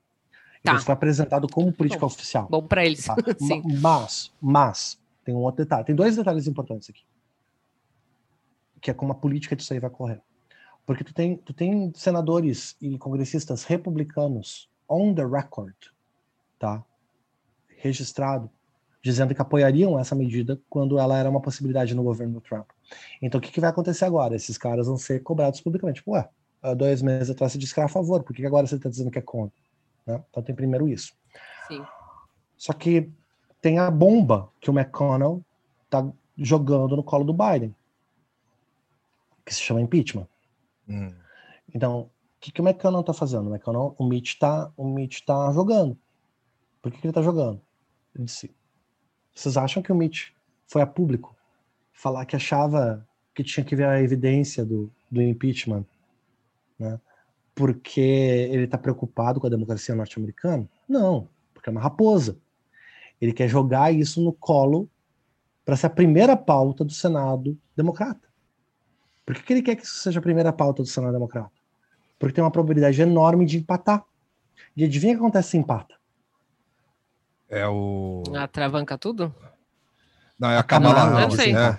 É a Kamala ah. que desempata. A Kamala desempata. E daí você pensa todo o simbólico que isso vai ser em termos de manipulação política. Porque o que o trumpismo vai fazer? O trumpismo vai dizer que o Trump foi derrubado por um presidente eleito ilegitimamente. Sim. Numa eleição roubada. É e vai explorar isso para 2022. E uma coisa que eu tenho, eu conversei isso com, com o Gustavo, com o Pó. 2022, com... 2024? 22, as midterms. 22 para midterms, tá. Uhum. Para as midterms, tá. Tá. Uh, porque as midterms já começaram. Então hum. agora a briga é pelas midterms, né? Tá. Uhum. Uh, e começou, vai começar dia 20. Dia Sim. 20 começa as midterms. E as midterms vão começar num, num ambiente super estranho. Que é, por um lado, essa sombra do impeachment, e por outro lado, a outra provocação que eu fiz para vocês. O que, que você faz depois que você bota 20, 30 mil tropas Sim. dentro da sua capital para garantir a segurança de uma posse? Eu não tô tipo... querendo ser conspiracionista aqui, cara. Eu sou insuspeito de ser dessa turma, tá? Tipo, que moral. Mas é uma pergunta importante. Que moral esse governo vai ter? É isso que você está trazendo? Ou... E qual, é a, comunica... qual é a segurança? Que, qual, vai, isso... qual vai ser o clima, né? Tipo, de um governo clima, que começa exatamente. dessa forma, assim. É, é coisa que, sei lá, todo mundo nunca viu, assim, né? Com os isso pode... olhos, né? Toda uma geração não é. viu. Uhum. Isso pode ter alguma, alguma repercussão é, fora dos Estados Unidos, assim, tipo, não, não a moral do governo, mas tipo a comunidade segurança. É, não, a comunidade internacional, tipo, falar alguma coisa assim. Já tá tendo, né? Eu acho que a questão da percepção da estabilidade norte-americana tá prejudicada. E isso é, uma, é outra coisa que o Biden vai ter que de cara fazer. Quando você tem metade dos países do mundo colocando notas de preocupação com a situação nos Estados Unidos, em grande e rindo. medida também por uma, em grande medida também por um ímpeto um ímpeto anarquista de vingança, né? Tipo, ok, então, vamos lá, né? Tá na nossa vida. Bora! Né? Bora. Quando, quando, quando ultrapassa a piada e fica sério. Assim. Mas, é tipo a Venezuela mandando tragicamente tanque de oxigênio para Manaus, né? Sim. Sim. Uh, não deixa de ser, primeiro, uma situação trágica, horrível, não, não quero fazer piada com isso. Sim, sim. Mas, por outro lado, não deixa de ser um puta de um soco na cara. É, não, mas é mas o, o próprio Wilson. Geopolítico. É, o, pró, o próprio Wilson Lima, acho que deu uma declaração falando isso, assim, falou, é, todo mundo se comoveu, mas quem ajudou de fato mesmo foi a Venezuela, e o Wilson Lima é, é 17 lá, arminha pra cima. É, ele, acabou, ele acabou de fazer um, um, ele acabou de recusar as vacinas da Coronavac, cara. Que maravilha. Recusar como? É por quê? Agradeceu o Dória, falou, falou, ele vai esperar o plano federal da quarta-feira. Tudo bem, hein? Caralho, né, mano? Tá. Você vê, né? Bom, enfim. é. Vamos voltar aqui. Então, essa, que eu- essa questão da, de segurança, gente, eu acho ela bem interessante, porque ela também é uma forma da gente identificar como é que você vê a manutenção do regime e a percepção do regime lá fora. E Hum, essa é uma outra razão pela qual eu acho que a probabilidade do Trump acabar preso é muito baixa. Por quê? ah, Porque o acho. presidente preso é um troço que causa repercussões em nível de segurança de regime interna e externa. Olha os Sim. efeitos da prisão do Lula no Brasil, não foram bons né, ah, ah, em segurança interna. Em segurança Sim. interna. A, Sim. avacalhou a segurança interna do Brasil. Não vou nem falar do impeachment da Dilma. Também. Uhum, As sim. duas coisas, elas, são, elas bagunçam a segurança interna. Elas bagunçam como o regime continua. Eu acho que nem o Ah. impeachment vai pra frente do Trump, esse segundo impeachment, né, no caso, tipo, pra frente eu digo a ponto de, de sei lá, ser de fato um impedimento, Pera. assim. Tá, por que eu te digo espera? É. É, não, Eu tô que- adivinhando, assim, justamente pensando nisso, entendeu? Acho que parece que o movimento agora é dar aquela, né, você tira o Trump das redes, vai, vai meio que, vai jogando ele pro escanteio aí pra gente voltar ao normal, isso entre aspas, né, que o normal é, É, o- Biden, né? E aí esquece esse trumpismo, ó, nunca existiu, gente. Uh, tchau, hein, falou. e, e não criar uma coisa assim, olha, de novo impeachment, olha ele preso, e aí vai criar toda essa coisa, todo mundo comentando, e- enfim. Será que, não sei, tô chutando, né? Tô falando, tirando o nariz. é. O que, que eu acho? Tá? Ahn, hoje, se eu tivesse que jogar, eu jogava que ele sofre o pênalti. Hoje. Tipo, tem Tá. cinquentão aí. Tem Uhum. cinquentão, tu quer jogar cinquentão aonde? Ah, hoje Sim. eu jogo cinquentão que ele sofre pênalti. Tá. Ah, O que, que pode mudar? Tá? Ah, pode mudar para eu apostar mais dinheiro que ele sofre pênalti, que é o que eu acho que vai acontecer. Tá? Tá. Ah, em teoria dos jogos, a gente fala muito, que é meu campo, né? É o que eu estudo. Ah,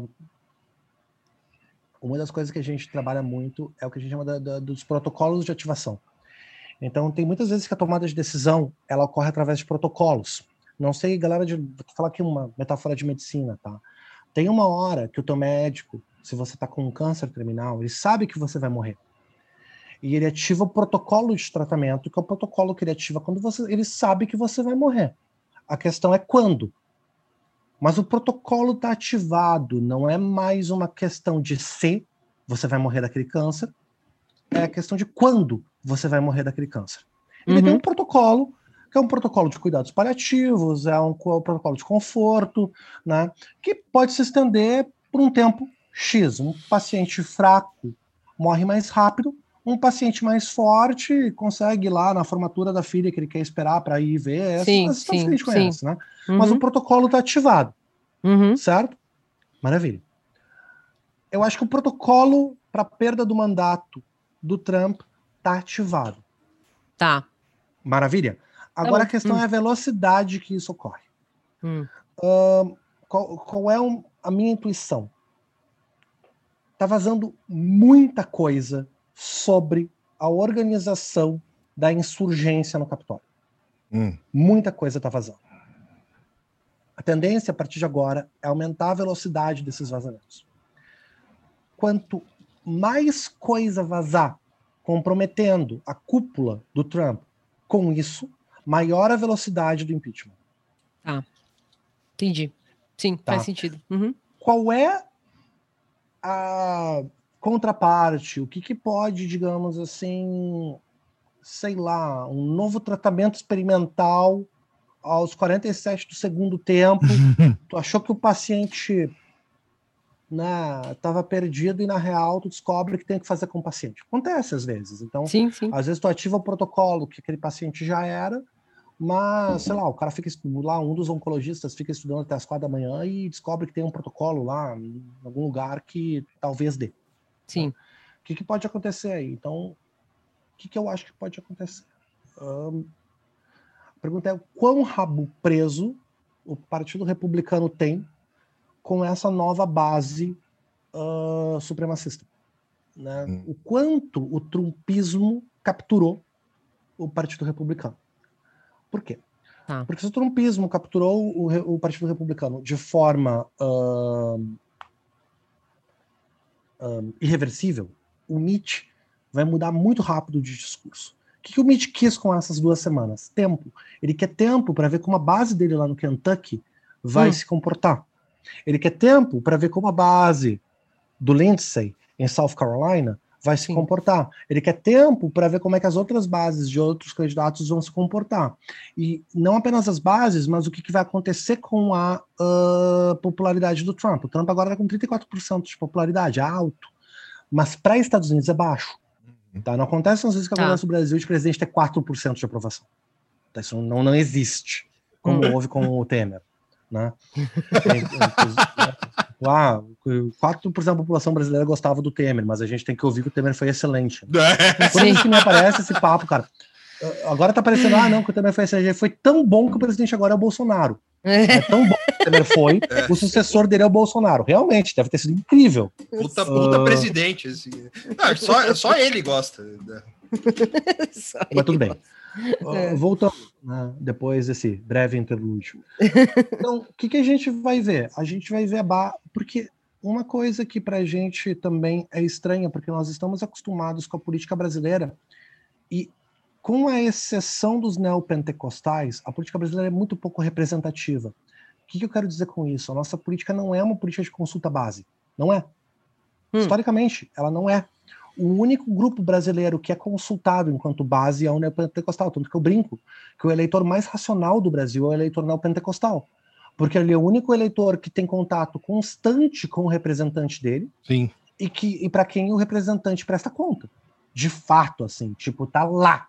Vai no domingo na missa, ou no sábado, dependendo da. da né, uh, vai lá e presta conta do que está fazendo pela comunidade. A gente sabe que isso acontece vai para o rádio, vai para a TV, vai para a Record, para prestar conta, para dizer o que está fazendo nas pautas que ele prometeu que ia fazer. Isso, isso, é, isso é, consultar a base, tá, gente? Sim, sim, uh, é verdade. Então, o único eleitor no Brasil que tem esse privilégio de verdade é o eleitor neopentecostal, que a gente gosta de dizer que é burro. Mas não é, não, ele é o eleitor mais racional do Brasil. Uh, agora, o, nos Estados Unidos, não. Nos Estados Unidos, ela é uma política baseada em base, em base para quase todo mundo. O eleitor médio nos Estados Unidos liga para o congressista dele. Isso choca a gente, mas eu estou falando do eleitor médio. Tá? O eleitor médio nos Estados Unidos liga para o congressista. Isso é Sim. cultural. Entende? Liga para xingar, para falar com o secretário, para dizer: ó, oh, você está cagando, manda carta. Isso é parte da cultura cívica norte-americana, até para o cara do QAnon. O cara do QAnon faz isso, ele tem o telefone do escritório do cara e liga. E vai fazer pressão. Sim, sim. Né? E o cara responde, gente. Tá? Responde a isso. Então, o que, que acontece? Os congressistas norte-americanos eles respondem muito ao que a gente chama de sinais, sinais partidários, tá? sinais internos, isso em teoria dos jogos. Esses sinais internos eles acabam framing, eles molduram a ação do congressista. Então, o hum. congressista hum. norte-americano é um congressista que responde a lobbies seja lobbies de grupos de pressão uh, vinculados a, por exemplo. Uh... É, um, é, um, grande, um grande centrão o congressista americano. Não, é o contrário. É o contrário. É o contrário. É o contrário. É, responde a estímulos não... externos, tipo, vai para onde caso, vai. Mas é. o nosso centrão não responde à base. Ah, não o é, não, centrão não só base, responde sim, ao lobby, sim. ao lobby empresarial. Tá, entendi, o lobby empresarial está presente no caso americano? Tá. Sim, mas sim. ele é combinado com a base. Tá. Ele é combinado com a base. Só que o que a gente sabe? Do ponto de vista empresarial, o lobby empresarial quer que o Trump suma. E essa é uma leitura sim. que é errada desde 2016. Hum. Desde 2016, tá? Cada vez que um analista vem para cima de mim dizer que o lobby neoliberal empresarial financia o Trump, eu tenho vontade de gritar. Hum. Isso é mentira. Não foi isso é bom para eles. Isso é, isso é mentira. Isso é Sim. simplesmente falso. O Trump se elegeu com o um menor número uh, assim de, de grana, de grupos de pressão históricos que atuam dentro do Partido Republicano, provavelmente desde a década de 70. Assim, de investimento mesmo. O, o cara que teve apoio neoliberal ali foi a Hillary. Sim. É. Tá? A, a, a, candidata do establishment financeiro era a Hillary, não era o Trump. Sim, sim. E em 2020 também foi o Biden. nesse sentido. Então, nesse sentido, tá tendo uma reação faz tempo, só que agora aumentou a reação. O que eu quero dizer com isso? Agora aumentou o volume. Tem umas duas semanas que o troço esquentou. Que tu tá dizendo, a Wall Street Journal dizendo, não vamos mais apoiar. Tu tem grupos de financeiros, uh, fundos dizendo, vamos retirar dinheiro do Partido Republicano. Não vamos mais financiar caras que estão com essa galera. É, Tirando o dinheiro do Ted Cruz. É, eu vi notícia disso, que os republicanos estão com medo da, do, do, do, das doações não rolarem mais, dos incentivos isso. não rolarem mais. Só que, tá? Tem isso. Isso é uma e essa preocupação acelera o impeachment do Trump. O que, que vai ter que acontecer agora? Tá. Hum. Vai ter que ter um movimento proporcional por parte dos eleitores que cancele essa pressão. O que, que é isso? é o teu, é o, é o teu eleitor cuspir na tua cara no aeroporto, vai acontecer, tá? Hum. E dizer que vai votar no, no candidato que ou não. Certo? Tá. é. Bom, tá. essa pode ser, isso pode motivar, digamos assim, hum. né, os caras a serem mais céticos de votar contra o Trump. Tá. E reconhecer a mudança de comportamento da base. Tá, mas aí você está propondo uma coisa um pouco mais, mais extrema, assim, né? Na real, isso, isso só Bom. vai acontecer se acontecer alguma coisa tipo isso que você falou, do cara cuspir ou fazer um. Enfim, mas já está acontecendo, uma, né, Juliana? rolar algo muito extremo. Hum. Já aconteceu isso com o Mitch. O Mitch teve eleitor dele botando o dedo na cara dele no Tennessee, no, no, em Kentucky. E aí? Dizendo, tá. é um merda, um bosta, parte do establishment você tá comprado pelos bruxos aí, que sei lá o que estão fazendo, comendo criancinha, enfim. uh, meteu o dedo na cara. O, o, o, o Trump.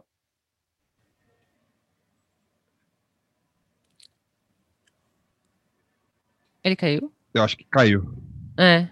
Ih, peraí. Porque eu tô no 4G, tá, gente? Até que tava indo super bem, assim. É, não, foi, eu fui, tava indo ótimo.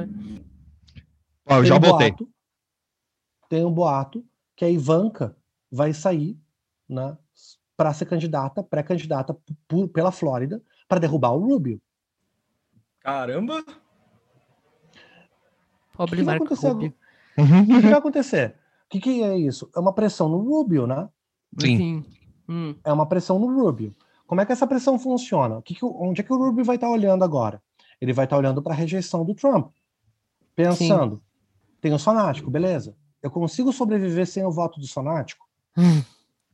Se a resposta for sim, isso pode motivar o, Rubio a cravar o Trump e com isso cravar a Ivanka. Porque ele acha que isso vai melhorar as chances dele de ser eleito senador.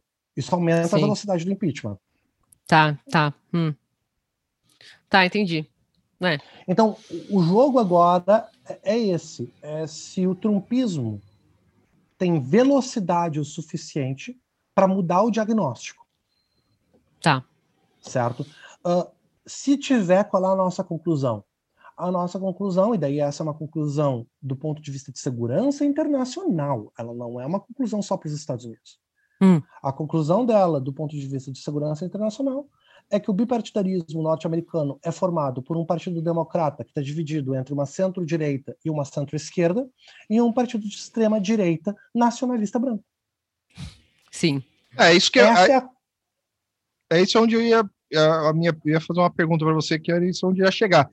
Está extrapolando o impeachment, é, vamos, vamos fingir que o impeachment não role, ou, vamos assim, né? Mas extrapolando o impeachment, qualquer que seja as duas, a, ou role ou não role, é, o Partido Republicano então implodiu de fato mesmo. Assim. Tipo, se não se rolar o impeachment, é, o, a pressão dos fanáticos de uma. De um, vai, vai, tipo, que é o recado que o Trump deu lá no, no, no outro vídeo pós-invasão do Capitólio, ah, nossa jornada está começando, blá, blá, blá, blá, blá.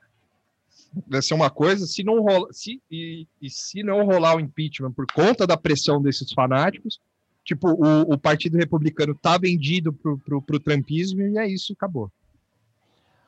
Ah, é, é, tipo, a tendência me parece agora ser de abrir uma disputa pós-Trump. E essa disputa pós-Trump é a seguinte, tá? O Trump tá sangrando. Ponto. Ele é um bicho Está sangrando. Ok? Ele está isolado, ele perdeu as redes sociais públicas, ele só tem as redes sociais privadas. As redes sociais privadas nos Estados Unidos não têm a aderência que tem no Brasil.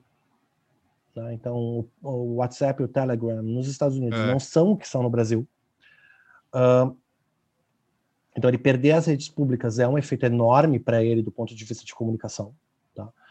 Uh, ele está perdendo o nome da empresa dele, ele vai, ele vai ter muita dívida para lidar. Uhum.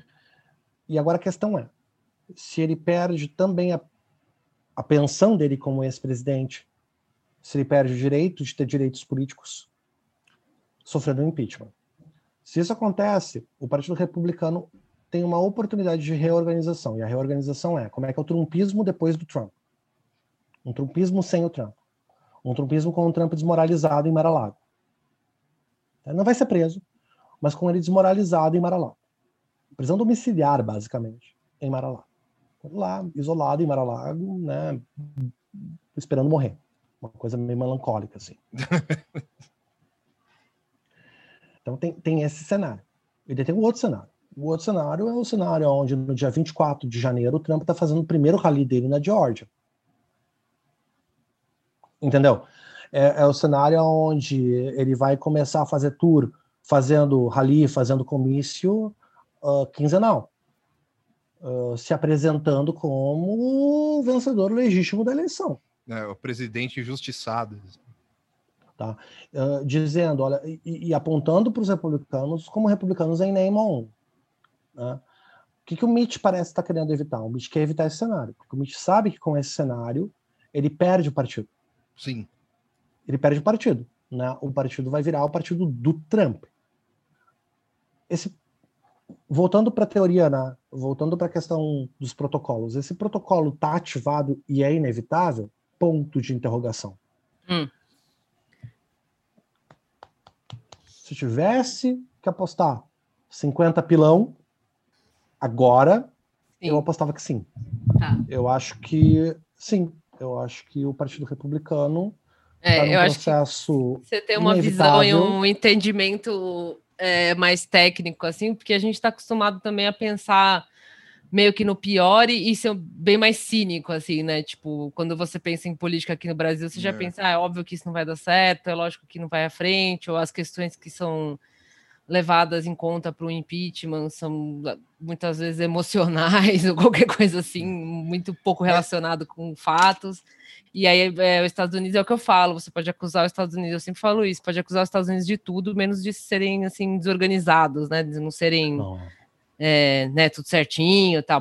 Até para fazer merda é tudo certinho, entendeu? Então, a, a... É, isso a gente esquece que aqui não tem muita essa hum. organização, assim, né? A minha pergunta que eu fiz vai do sentido que você falou do, do, do establishment mesmo. De tipo, os caras falaram, a gente vai parar de, de apoiar vocês, a gente vai tirar dinheiro e tal, não sei o quê. Por isso que eu perguntei. É, o, o, o Mitch não quer perder o partido, mas ele ele vai perder o, o eleitor. O, o, eleitor. E tu consegue ter um partido sem eleitores? É. Não. Então, é, e esse, é, esse foi o buraco aonde o Partido Republicano se colocou. O Partido Republicano o partido... é o Botafogo hoje, basicamente.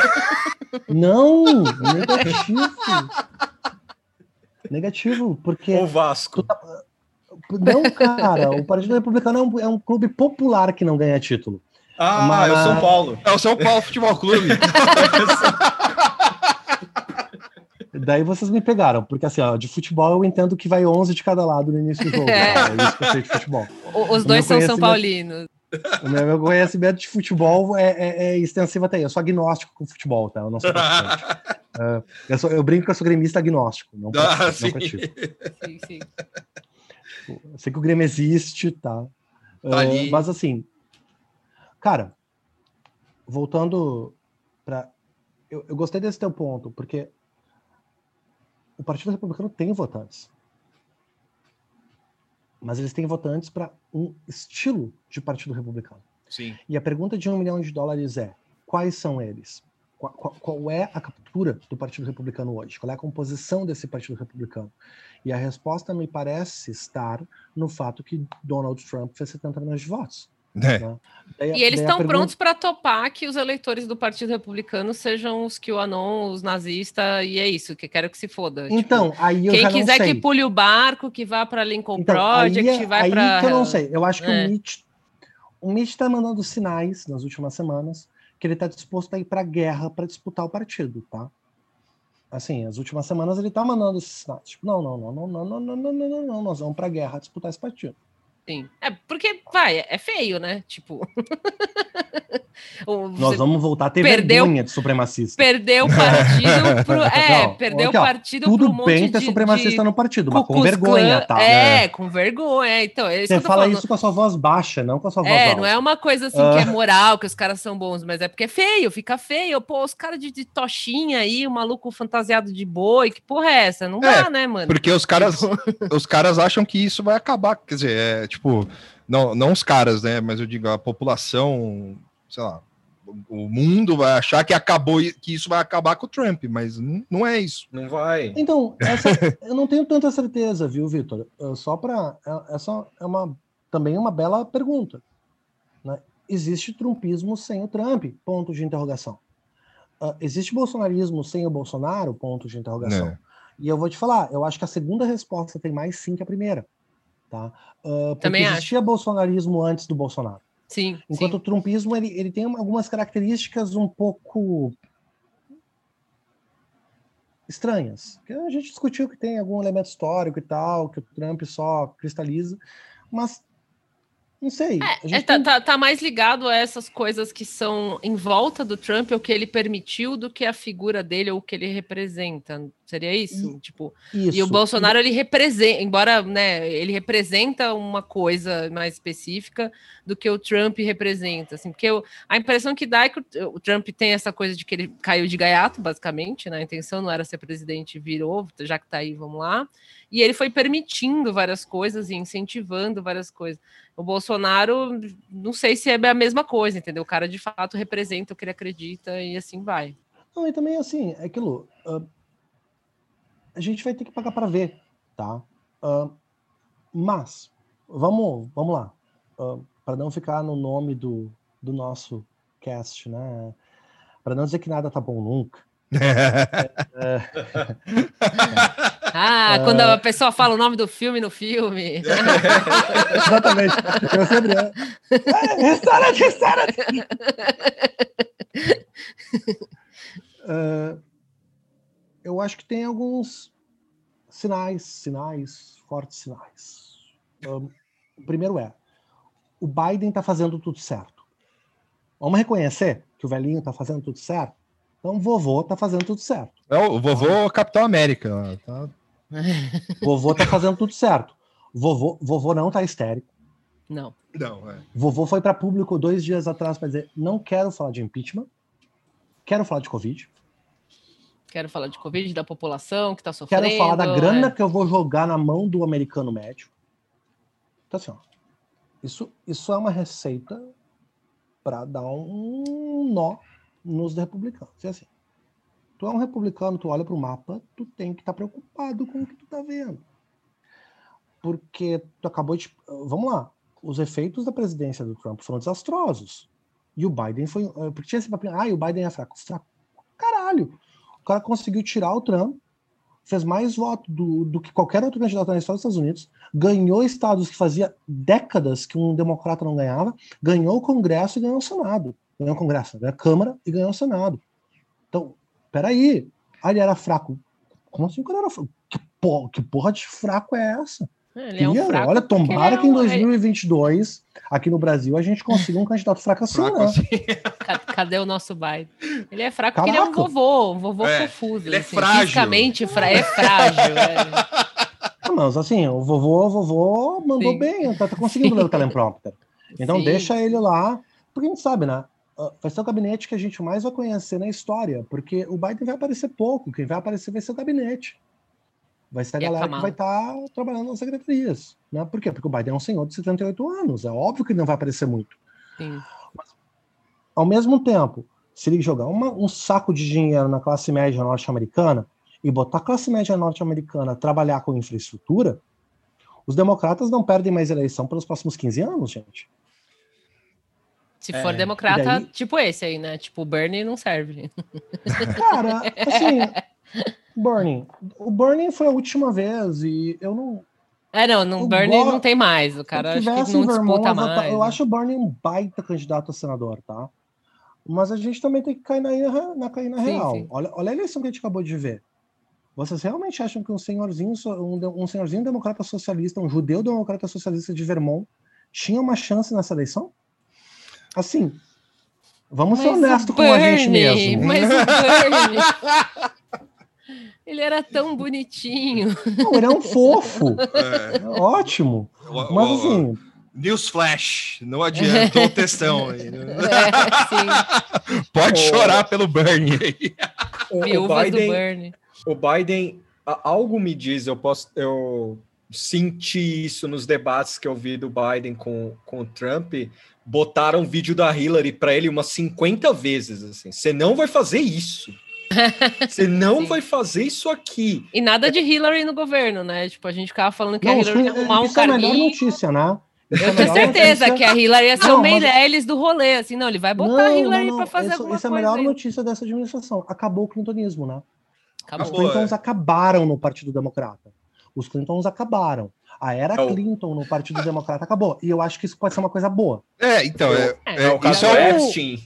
Não, isso aí é, é, querendo ou não, eu vou, vou entrar numa.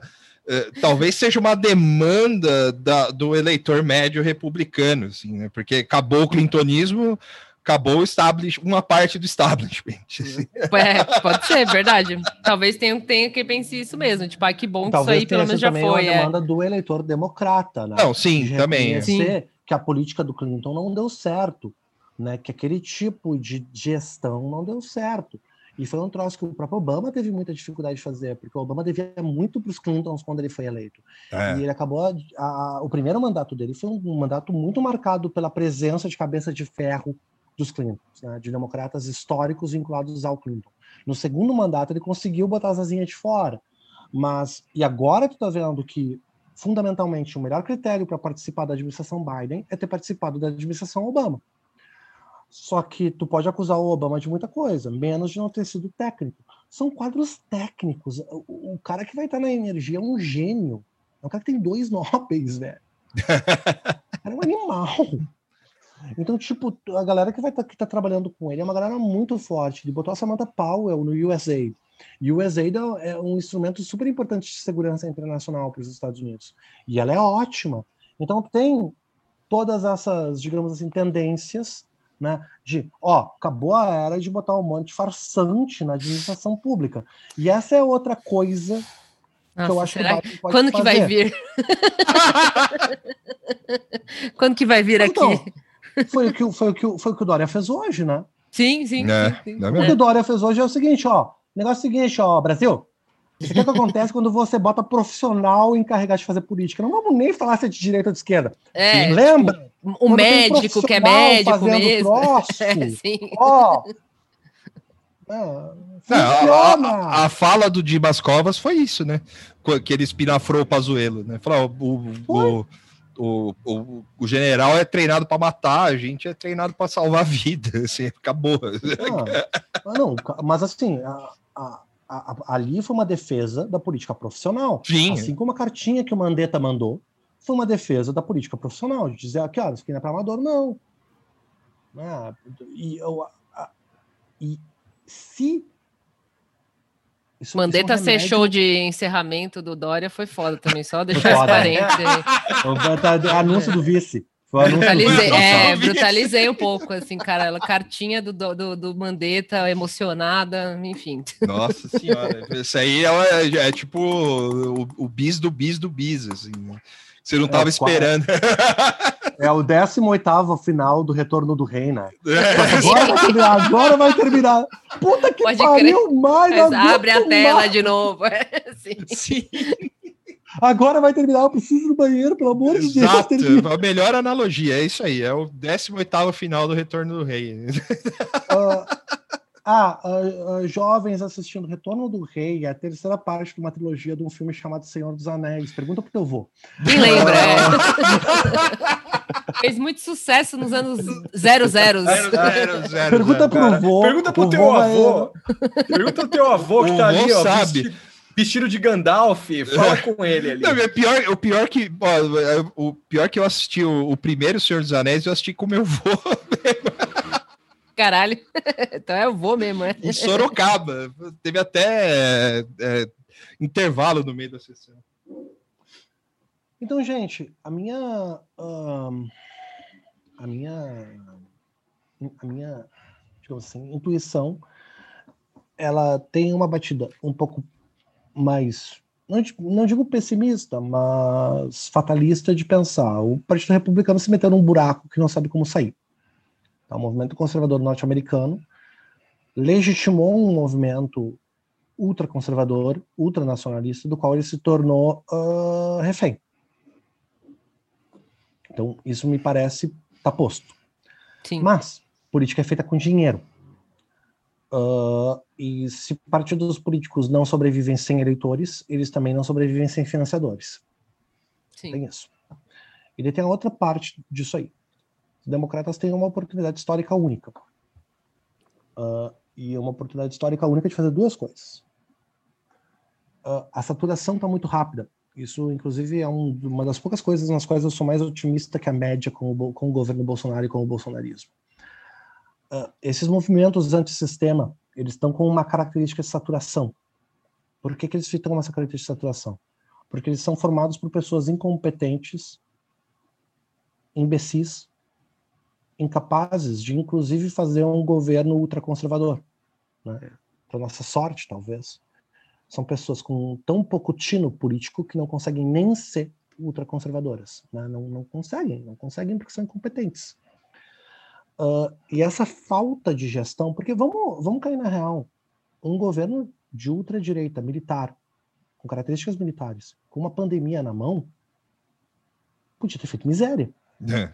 Sim, eu sempre falo isso, meu cara podia ter, velho, 20 mil anos de Bolsonaro aí, mano. Vacina obrigatório, tropa na rua aí, obrigando as pessoas a tomar oh, vacina. Meu, pelo Brasil, que confecciona. Olha que os caras são burros, meu. Põe o Felipe Martins, aquele retardado. Desculpa, aquele imbecil. uh, a fazer propaganda de máscara verde e amarelo faz uma máscara verde e amarela e uma máscara com cruz, confecciona ela. Sim. Entende? Com salmos. Sei lá. Exatamente. Aqui, ó, amo o Brasil, use a máscara. É, amo sim. o Brasil, amo o Bolsonaro, amo minha saúde. Uh, pátria, uh, mente sana, corpo sano. Uh, faz um programa de auxílio ao. Bolsa enfim, treino. O cara puxa ferro em casa. Rua, assim. Isso aí. Altere, altere, com bandeira do, altere com bandeira do Brasil. Assim. Sim. Total, cara. Os caras podiam ter feito isso. Botar até os milico a fazer isso. Os milico tem, tem, tem esse tipo de inteligência também. Podia ter posto. O que, que eles escolheram? Escolheram a preguiça, né? Porque são um bando de preguiçoso. Não, não conseguem fazer uma política que dá trabalho. Sim. Um, cara, isso satura as pessoas. Então, eu acho que ainda está funcionando o bolsonarismo. Talvez a gente, talvez ele se reeleja, tá? Acho que hoje começou a diminuir um pouco as chances dele uhum. de se uhum. reeleger. Mas, de novo, os meus 50 pilão hoje estariam no Bolsonaro, tá? Só para dizer para vocês. Você não, uh... você não se abalou nem com as municipais, assim, que deram. Não, eu achei que as municipais foram boas notícias para o Bolsonaro. É? Hum. Juliana, o que, que as municipais mudaram? Não, assim. Honestamente, friamente. Teve o surgimento de personagens, assim, tipo um primeiro passo, entendeu? Não tô falando que ah, agora resolveu. Pois é. Mas uma, pelo menos, assim, tô falando de São Paulo também, né? Mas pelo menos assim, uma, uma um vislumbre, né? Uma coisa, olha, não, ainda tem alguém, sei lá. O que as municipais me deram é, eu saí das municipais de 2020 menos deprimido do que das municipais de 2016, tá? Nas tá. municipais de 2016, eu olhei para Tatiana quando terminou, é. né, e disse para Tatiana, fudeu. Sim. Fudeu, acabou. Porque quando o PT termina em terceiro lugar no ABC Paulista, tu sabe que tem um problema. É verdade. Tu sabe que Sim. tem um problema, né? Tipo, cara, o PT ficou em terceiro, não foi, não foi, nem, não foi nem segundo no ABC. Tu sabe que tem um problema sério acontecendo. Tipo, cara, a esquerda acabou, né? E agora, pelo menos nas câmaras, tu teve um movimento legal. Então, eu acho que dá para sim, tem algum otimismo. E eu acho que hoje a gente também conseguiu começar a configurar nomes, que é um troço que a gente precisa para ontem.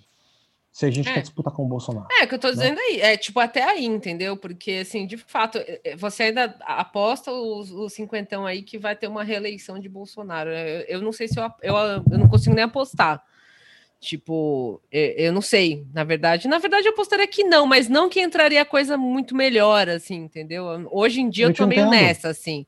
Tipo, ah, vai entrar um merda, tipo um Dória, alguma coisa assim, não, que ainda vai Dória, ser uma bosta. Pelo menos Dória mas não é o é, então, mas não é esse chucro que vai ficar falando de calcinha apertada e hemorroida e, e, e, e vai botar maluco no, no de, de, ministro, entendeu? Né? Que assim Indo é triste. Ser... toda hora. É, é triste se mas... contentar com isso, mas assim, é isso, né? Tipo, é meio que tem para hoje. Ah, não é que eu não acho que ah, vai ter bolos eleito presidente, ainda não, gente, né? tipo, infelizmente assim, não rola. Não. Para colocar o que, que, eu acho que é a parte boa disso, está tá com uma saturação com a incompetência generalizada sim, e tem sim. uma hora que você começa a virar vidraça. E que o papinho de ai, foi fulano que fez, começa. Sim. E a gente vai ter um ano muito difícil pela frente, aonde a incompetência dessa administração vai ficar muito clara. Desse MEC, por exemplo, que foi o Enem hoje. É. É, então, assim, uma, um uma, geração é um perdida, assim é um MEC abaixo da crítica. Né? Nós temos um fanático religioso na Secretaria de Alfabetização, na Dalim. Né? A gente tem uh, é, um MEC e, à deriva. E, né? e, isso é triste que você vai ter consequência disso para 10, 20, 50 20 anos. anos. É, tipo... Não, as mudanças na base nacional curricular, no, no, livro didático, no Programa Nacional do Livro Didático. O BNCC. Vai ser, vai ser muito drástico. Eu não gosto muito de falar disso. Se vocês quiserem falar sobre esse assunto, eu, eu, eu diria para vocês tentarem falar com o Gregório Grisa. É o cara para falar sobre esses temas, né? Ah, legal. O Gregório é um cara muito legal, muito acessível e é o cara que fala disso. Né? Mas, uh, posto tudo isso, eu acho que tá, tá começando a rolar uma saturação com o antissistema, na medida que o antissistema não consegue fazer as coisas. Falar da Europa Oriental. A Europa Oriental parece. Mas a Europa Oriental sempre foi um lugar estranho. Né? Então, sempre teve essa tendência a extremismos na Europa Oriental. Não é de agora que a Hungria é um lugar estranho. Né? Tipo, porra. Então, e ali tu vê esses caras tentando fazer, conseguem governar. Mas caras como Trump, caras como Bolsonaro, tá ficando muito claro que não conseguem. E tem uma hora que se estoura. E eu acho que a grande sacada do Dória hoje, que é o, e a grande sacada do Biden também, foi não focar em dizer, no caso do Biden, o Trump é ruim. Né? É dizer, o Trump é ruim, e tá aqui porque que eu vou fazer melhor. Sim, sim. Não é só Orange Man Bad. tipo... Porque o eleitor do porra. Bolsonaro e o eleitor do Trump sabe. Sim. E sabem que o Trump é ruim. Às vezes sim. eles votam no Trump porque ele é ruim. Ele é ruim. Porque ele irrita os outros, né? Também, né? Tipo, porque ele irrita é. essa galera que tá aí que em alguma medida é a mesma coisa com o Bolsonaro. Ele é Sim. muito mais um reflexo uh, de um certo ressentimento e de uma incompreensão da dinâmica da política do que qualquer outra coisa. Para você reverter isso, você tem que fazer um trabalho duro, né? Uh, e tem muita gente que não, que não vai ser convencida e que a gente tem que, ok, né? não, não adianta. Mas tem toda essa galera que não vota. Então tem, tem, que tentar trazer essa galera também e dizer, ó, né, tem uma alternativa aqui que pode melhorar a tua vida de alguma forma. Sim. Né? Mas é, pelo menos a, o, o, máximo que eu consigo ser otimista, gente, é por aí. Uh, de dizer, eu acho que o antissistema está saturando. Uh, sabe? Uh, tem aquela pergunta meio aterrorizante que um dia, nas próximas décadas, aí, nos próximos 5, 10 anos, pode chegar alguém que é como o Trump, como o Bolsonaro e com um adendo. E é bom no que faz. Uhum. Né? Porque é, tanto Trump quanto fudeu, o né? Bolsonaro né? não são bons no que eles fazem. Né? Uh, então, e, e, conseguem fazer esse estrago. Então, imagina uma Damares, por exemplo, que é claramente muito boa no que ela faz. A Damares me preocupa por isso, porque a Damares é uma versão, ela é boa no que ela faz. Né? Ela, ela, ela é uma política profissional. Né? Então, isso também deve nos causar algum digamos assim, um, sei lá, atenção, né? Tipo, tem que prestar atenção nisso aí. Eu não tinha me atentado a esse lance do Biden com o, com o projeto Rooseveltiano dele, assim. Porque eu acho que ele tirou isso justamente para, sei lá, é, é, a estaca no Trump, assim, saca? Tipo, vocês lembram dele? Ele não existe mais. É.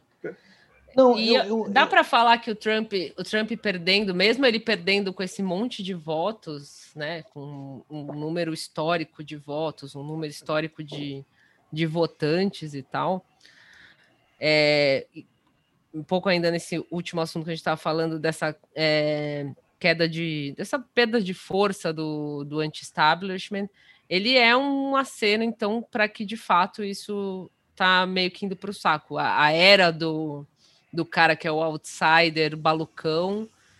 É, óbvio, cada país é um país, né? Enfim, não dá para falar que ah, isso vai refletir 100% no Brasil, mas é um recado assim mundial. Gente, olha, isso aqui não deu muito certo. Vamos para a próxima, assim. E talvez isso reflita em mundialmente, assim. Como, como o Trump refletiu mundialmente, olha, é a era dos malucos sendo eleito. Agora é o fim dessa era desses malucos, é a era de outras pessoas agora. Então, esse era um dos motivos pelo qual eu ficava tão puta cara com a galera meio que fazendo dois ladismo, entendeu? Ai, mas o Trump não é tão ruim assim, cara. A, o Trump ser, de, ser derrotado é, era importantíssimo. Sim, sim. Vista, é, acho que se ele tivesse né? sido reeleito, a gente ia estar tá tendo outra conversa aqui. Tipo, uhum. eu ia estar tá com a, com, a, com a maquiagem do Coringa aqui, já falando, mano. Agora eu quero Trump para sempre e Bolsonaro até a Laurinha, velho. Até eleger a Laurinha também. A, a conversa que... seria quando é que vem o fim do mundo. Assim. É. Quando é que a gente vai começar a tunar o carro para é, virar Mad Max? Assim. Será que dá para acelerar o aquecimento global? tipo, para ver se acaba logo? É tipo isso. É. Eu ia começar a queimar pneu de carro. Assim. Caras. Você ia queimar assim, caçamba ontem. Você, você que ia queimar caçamba. Eu acho que tem uma galera radicalizada que não vai simplesmente sumir, tá? Não, lógico que não. É. Não. Sumir não... Uh, Até porque eles já existiam antes e eles vão continuar Isso. existindo. É. E vão continuar existindo. E a gente tem vários desafios vinculados à internet, vinculados à necessidade que a gente tem de uh, repensar a questão das plataformas, né? repensar a questão do P2P, do peer-to-peer. -peer. No Brasil, a questão do peer-to-peer -peer é muito problemática muito problemática. Quanto, né, tipo, a gente está agora num processo de radicalização com o uso do Telegram, do uso do Zap, que não tem precedente. Né? Eu tava uma coisa que, tipo, nossa, que acho que vocês também pegaram mais o início da internet, né? Cara, assim, você tinha que, tipo, não é que não tinha conteúdo extremo, óbvio que tinha. Tinha conteúdo neonazi? Tinha, tinha os altnets, né, os fóruns de discussão nazi. Sim. Mas você tinha que procurar ativamente, entendeu? Você é, não é que chegava, chegava na sua tia, né, no seu avô, queria, no seu primo, você tinha lá, que né? querer achar. Uhum. Hoje você, com três cliques no YouTube, você tá ouvindo um Felipe Martins da vida Sim. Uh, propagando Evola.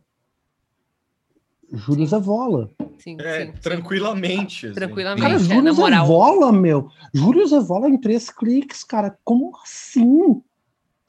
Júlio e aí você pega uma galera. É, despolitizado, o cara nunca ouviu nada de coisa nenhuma, ele vai ouvir, ele já tem as suas inclinações lixo, né? O cara ouve o maluco falar, fala, mano, é isso aí, aí Por que, que ninguém tá falando isso, eu, né? Tipo... A questão é, a questão é quem chega primeiro para é. essa gurizada. Porque é uma gurizada que gosta desses papos e quer se sentir inteligente. Alguém vai lá e diz o nome do cara italiano que ela nunca ouviu antes. Ela vai dizer, bah, legal, eu conheço esse cara italiano aqui. Ele fala umas coisas pica uh, sobre política. E tem esse cara, esse maluco aí falando para mim que eu vou ser inteligente se eu entender esse cara. Então eu quero ser inteligente, eu quero entender esse cara. É, é um... Mas agora com o Twitter e, isso, e, as redes dando essa gongada no Trump também, será que não é um sinal de que vai ter Por algum tipo de... Por isso que eu falei do P2P. De... É. Por isso que eu falei do P2P né, nessas linhas peer-to-peer. Porque a, vantagem do Twitter e do Facebook é que o chorume é público. Essa é uma é. vantagem. É. Porque a gente vê o chorume. Ah, tá. Entendi. Uhum. Né? No caso do Zap, Agora, você não tem uma, um controle. Você não vê, assim, ele tá privadão. É. Qual é. O que, que eu acho, então? Vai voltar a ser algo que você vai precisar procurar. Então tem essa galera que tá sendo capturada agora, mas quem não entrou nessa onda agora vai demorar para entrar. Hum. É, vai ter que estar você procurando ativamente escu- daí. escurraça esses caras para can. Eu já vi discurso contrário, assim, ah, você limitar o Twitter só faz o cara se radicalizar mais e, e se esconder mais, mas e isso também é ruim, porque na real você não está resolvendo o problema. Mas acho que de fato, se você não tem um acesso tão aberto a um conteúdo de ódio assim que nem tem agora, é, não dá para dizer Tem que é que uma tirar a desvantagem. plataforma. A gente já tá é. vendo os efeitos disso com o Trump. É, olha que foi o Milo. O Milo era um cara que estava super por cima da carne seca, tiraram ele das plataformas, ele sumiu, ele virou um nada. É. Olha o Beca da Alaska. Acabou. O Beca da Alaska, ele, ele, ele Ele apareceu lá no indo- Capitólio. Não, ele sobrevive indo em outros, Sim. em outros podcasts. E assim, o que a gente O sabe Jacob Alaska- também, né? Que a gente falou ontem, o, que eu e o Tuxo vimos a entrevista dele lá. Também é outro que era um cara que era super Sumiu. ativo e sumiu. É, foda-se. é. Então essa galera perde a plataforma e tu percebe que tem consequência para eles perder a plataforma, porque eles viram coisa de nicho. Não vê um troço que vai atingir milhões de pessoas, vai atingir Sim, milhares. O efeito é totalmente diferente, o efeito, Sim. o efeito de rede é totalmente diferente em termos de expressão e publicidade e né, do que, são esses indivíduos. Então começa por aí. Ah, então, acho que é importante isso, isso vai ter efeitos bacanas assim no curto prazo. Ah, por outro lado, quem está radicalizado não vai simplesmente sumir. Ah, e então a gente tem que ter algum tipo de criação. Eu, eu sou um, eu sou um estruturalista, né, cara, e um institucionalista. Tipo, você precisa de instituições. Se a gente não trabalhar com algum nível básico aí para ajudar para ajudar as pessoas mesmo, prestar serviço, Sim, sim. entende? Porque e isso vai em vários níveis, inclusive coisas que são desconfortáveis de falar, mas e eu não tô querendo dizer que tem que cuidar para não estigmatizar, tá? Mas ao mesmo tempo a gente tem que reconhecer que existe um problema até de saúde mental aí no meio com relação às redes.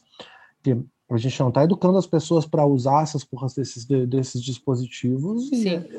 a gente está recém aprendendo quais são os efeitos que esse ultra isolamento que alguma que parte dessa gurizada que está entrando na internet está tendo tem na cabeça dessa gurizada. Uma gurizada que não transa, é uma gurizada que tem tipo uma, né, um- dificuldade de sair da, da, da, de uma relação gamificada.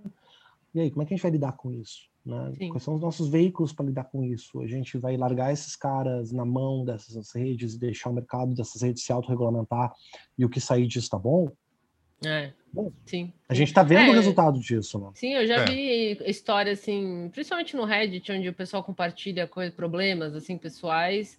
É, ah, puta, nessa pandemia ou até um pouco antes, o meu marido começou a ficar meio esquisito porque ele não saía mais do fórum. Isso assim, pensando numa pessoa mais velha, né? Mas imagina um moleque assim, o cara tá trancado em casa, não vê os amiguinhos, não vai na escola, a única coisa que ele tem para ler é, é essa bosta aí, é o Forchan, o, o Discord extremista ou qualquer merda assim e vai ficando louco, porque você retroalimenta isso, né? Enfim, isso já foi muito discutido, né? Isolado e radicalizado. É, exato. Isolado e radicalizado. E radicalizado, exato. E, e aí a gente tem que pensar em como é que a gente tenta, né? Cria veículos, inclusive esse tipo de veículo que vocês têm, né? Canais para comunicação. E, É, mas assim, eu vejo essa vai- discussão, tá, tá surgindo muito assim na, na podosfera. Acho que eu já vi o Vira trazer isso, mas outros também, tipo, o que a gente, e aí você engloba esquerda e progressista e qualquer merda, mas assim, que, que não propaga discurso, discurso de ódio, o que, o que fazer, né? Como ocupar esses espaços, como trazer outras informações, produzir mais coisas. Porque é isso, é o que você falou, quem chegou primeiro Chegou, né? pegou, é exato. Cara, é muito difícil. Isso é, é um troço que a gente que, eu, que a gente estuda assim. Uma vez que a pessoa forma o que ela fo- forma uma convicção, cara, mudar uma opinião é muito difícil, especialmente quando essa pessoa associa essa opinião com a identidade dela. Sim, E daí você pega adolescente, ou você pega essa galera que tá meio perdida na vida aí, querendo achar uma comunidade, perdeu o emprego, perdeu a mulher, perdeu alguma coisa. Cara, é, um- é uma, é uma via. Se você não tem ah, respostas institucionais de apoio para essa galera. E daí tu pode estigmatizar ou tu pode sim, sim. tentar identificar que tem um problema aqui. Sim. né? Que Sim. tipo, tu, tu, não, tu não perde só um emprego, por exemplo, tu perde uma comunidade moral. É. Sim. E isso é uma coisa que muitos dos colegas mais neoliberais têm dificuldade de sacar. Cara, o emprego pode ser flexível, tudo bem, mas assim, tem que te dar conta quando a pessoa perde o emprego, ela não perde só o emprego, ela perde toda uma comunidade que vem com aquele emprego. E isso não é tão simples assim, Sim, sim. não é mesmo? É complexo, é exato. Complexo, exatamente. Então, isso, de novo, é uma coisa que me deixou otimista quando eu vi esse novo, eh, essas declarações do Biden, porque eu não ouvi a palavra. ah, como é que chama? Ahn, porra, de apertar o cinto fiscal. ahn, Arro... não é arroxo, mas é a mesma coisa. O pessoal fala de. É... Nossa, cacete. fugiu. É, Austeridade. Hum. Austeridade. é ao... uh, não Austeridade. saiu, mas é isso. Austeridade, isso. O cara não falou de austeridade, meu. O cara não falou de política de austeridade, o cara falou de investimento, o cara falou de gastar. E é isso, cara. Agora, ou, ou- ou a gente bota na cabeça que para sair desse buraco que a gente se enfiou, a gente vai ter que gastar, e que, tipo, dívida pública é superável, meu irmão. É. Dívida pública é é. superável. Aumenta esse salário mínimo, pelo amor de Deus. É, Então, é tudo, deixa as é tudo pessoas- de mentira. Ah, é. Economia é mentira. Né? Só número. Imprime mais dinheiro, Imprime foda-se. mais dinheiro.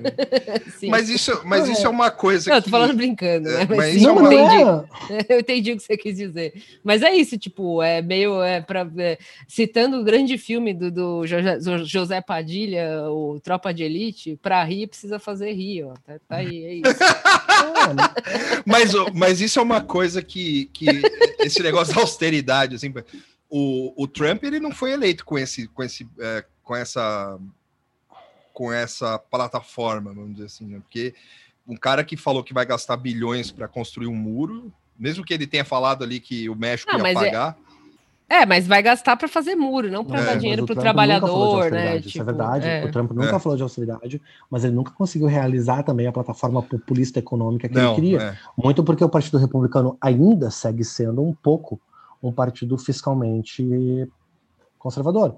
né? Sim, E a máquina de moer pobre nos Estados Unidos é muito, muito, é brutal. muito É. dura. É brutal. É porque calvinismo é calvinismo e vice-versa.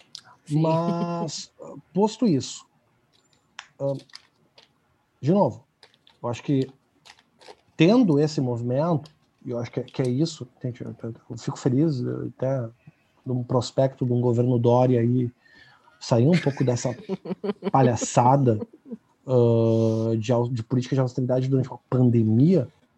né? Ah, não, mas não podemos aumentar o gasto público. Cara, daí tu vê como o Bolsonaro é burro, entendeu? É. É, sim, Se sim, o Bolsonaro sim. fosse minimamente inteligente, eles constitucionalizavam o Bolsa Família, entende? Aumentavam em 50% o valor do auxílio emergencial. Que 600, vai ser 1.200. Sim. Entende? Constitucionalizava o Bolsa Família. Ah, dívida pública, dívida pública. Os Foda-se. caras nunca é. mais eram. Entende? Por quê? É. Porque daí abre a parte institucional de apoio, que é o que essas pessoas, que as pessoas querem. Cara, não dá, meu. Assim, ó, não é sustentável. 2021, ou alguma coisa acontece no Brasil, ou vai ser um ano muito duro, gente. Só que, então, o que eu quis dizer com isso do, do, da- do Trump é que há aí dentro do, do, do espectro analista, imprensa e o caralho e tal, há um pedido claro de austeridade. E eles acham que, que coloca, porque todo o caminho aí que manda, né? O, o caminho que os caras estão querendo tomar é que ah, vamos, vamos, é, vamos achar a alternativa Biden, né, pro, pro Brasil. Só que o Biden é o que você falou, o cara vai, vai, vai tirar do bolso 3 trilhões de dólares para enfiar no, no- no- na economia americana. E Sim. vai ajudar, e, vai, e aqui não. Aqui eu acredito que não, né? Mas o. é- é- aqui o papo de austeridade é muito mais claro, né? Tipo, é muito mais cristal, é cristalino, assim, no sentido de Sim. que. Então, Muito mais eu- eu palpável, um pouco- palpável.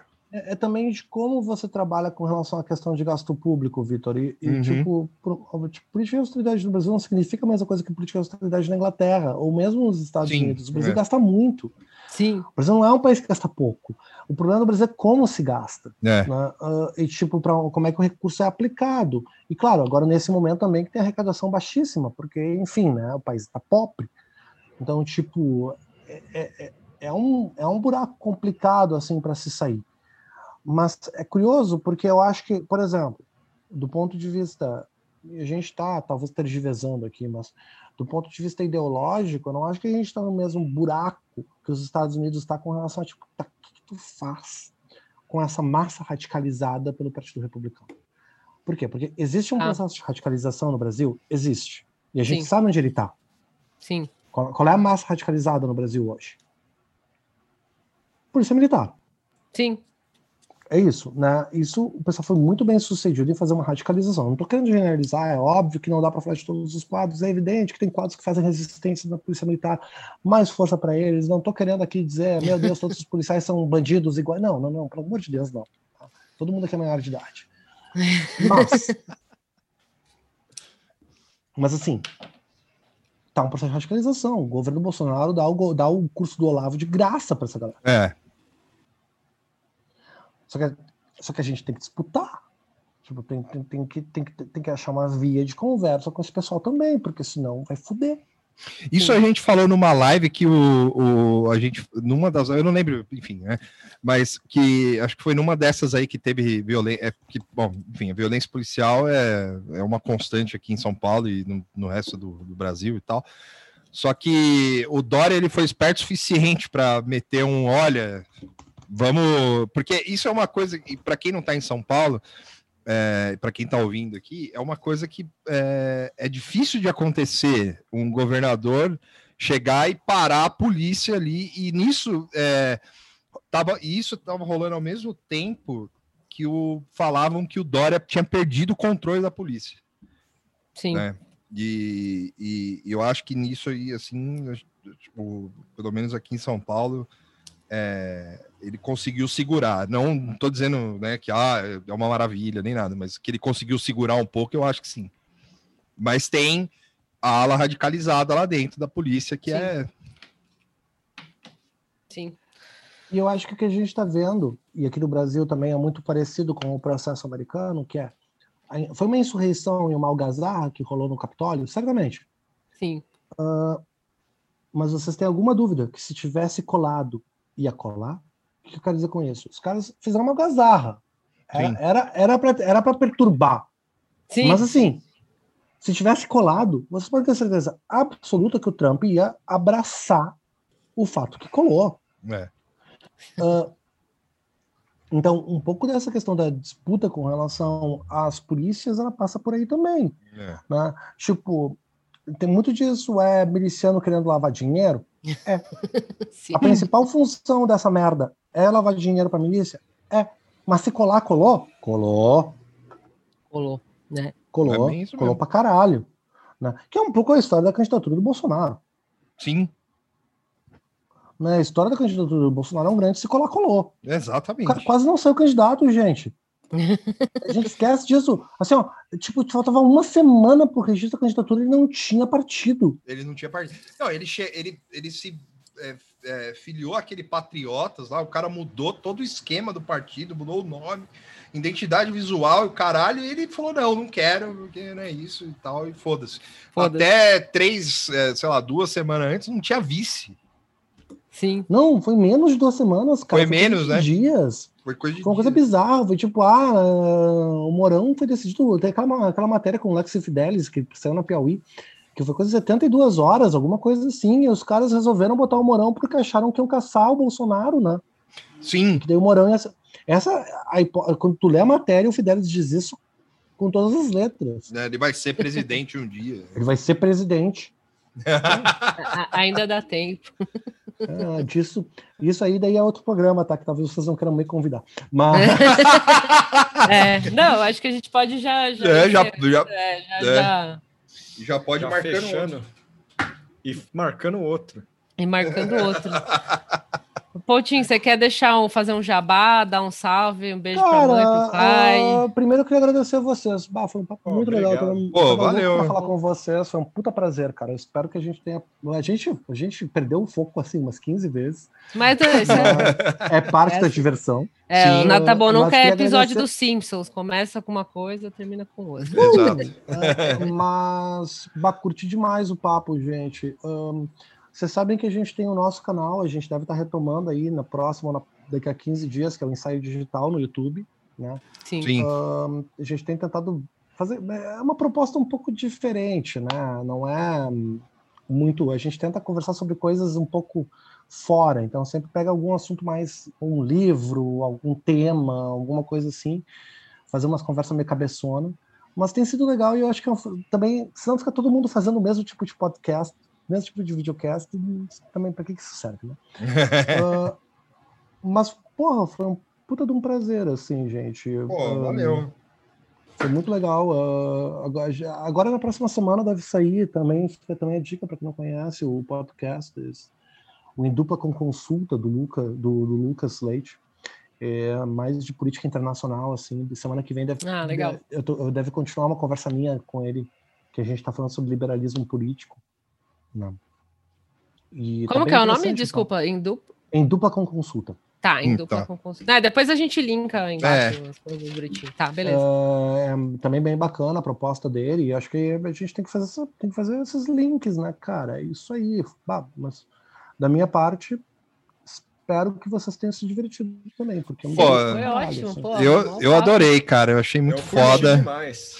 Uh, eu confesso que eu tinha ficado, eu, eu, fico meio nervoso quando tem, quando tem convidado, assim, eu fico às vezes meio tipo, oh, o que será que eu falo e tal, mas foi da hora, foi, foi, foi muito bom, um puta sim, papo animal. E, pô, a gente que agradece você, Poutinho. Valeu mesmo, cara. Verdade, obrigada. Tá, eu tenho uma, eu tenho uma pergunta para vocês que vocês podem ou não podem uh, editar para fora depois. Tá. É apropriado ou inapropriado. Mas, o, o Vitor, hum. uh, que, que a galinha que queria atravessar a rua e o Chester Bennington têm em comum? Nossa! Eu tô com medo agora. Nossa! O quê? É, não sei. Eles queriam chegar do outro lado. Caralho. Pode manter isso aí. É, a, a, Buzina, fó, fó, A comunidade New Metal vai atrás da gente. Vai, vai. Não, eu também gosto, cara. Não tem São, problema. São velho. Bernardo do Campo vai tudo aí para vai achar o seu endereço aí. Não, não, Linkin Park é legal, cara. Linkin Park, ao contrário de Limp Bizkit, é, é legal. Assim, Linkin Park é, é respeitável, é respeitável. Sim. É. Não, eu, eu prefiro me abster. Desculpa. Assim. Desculpa Rest in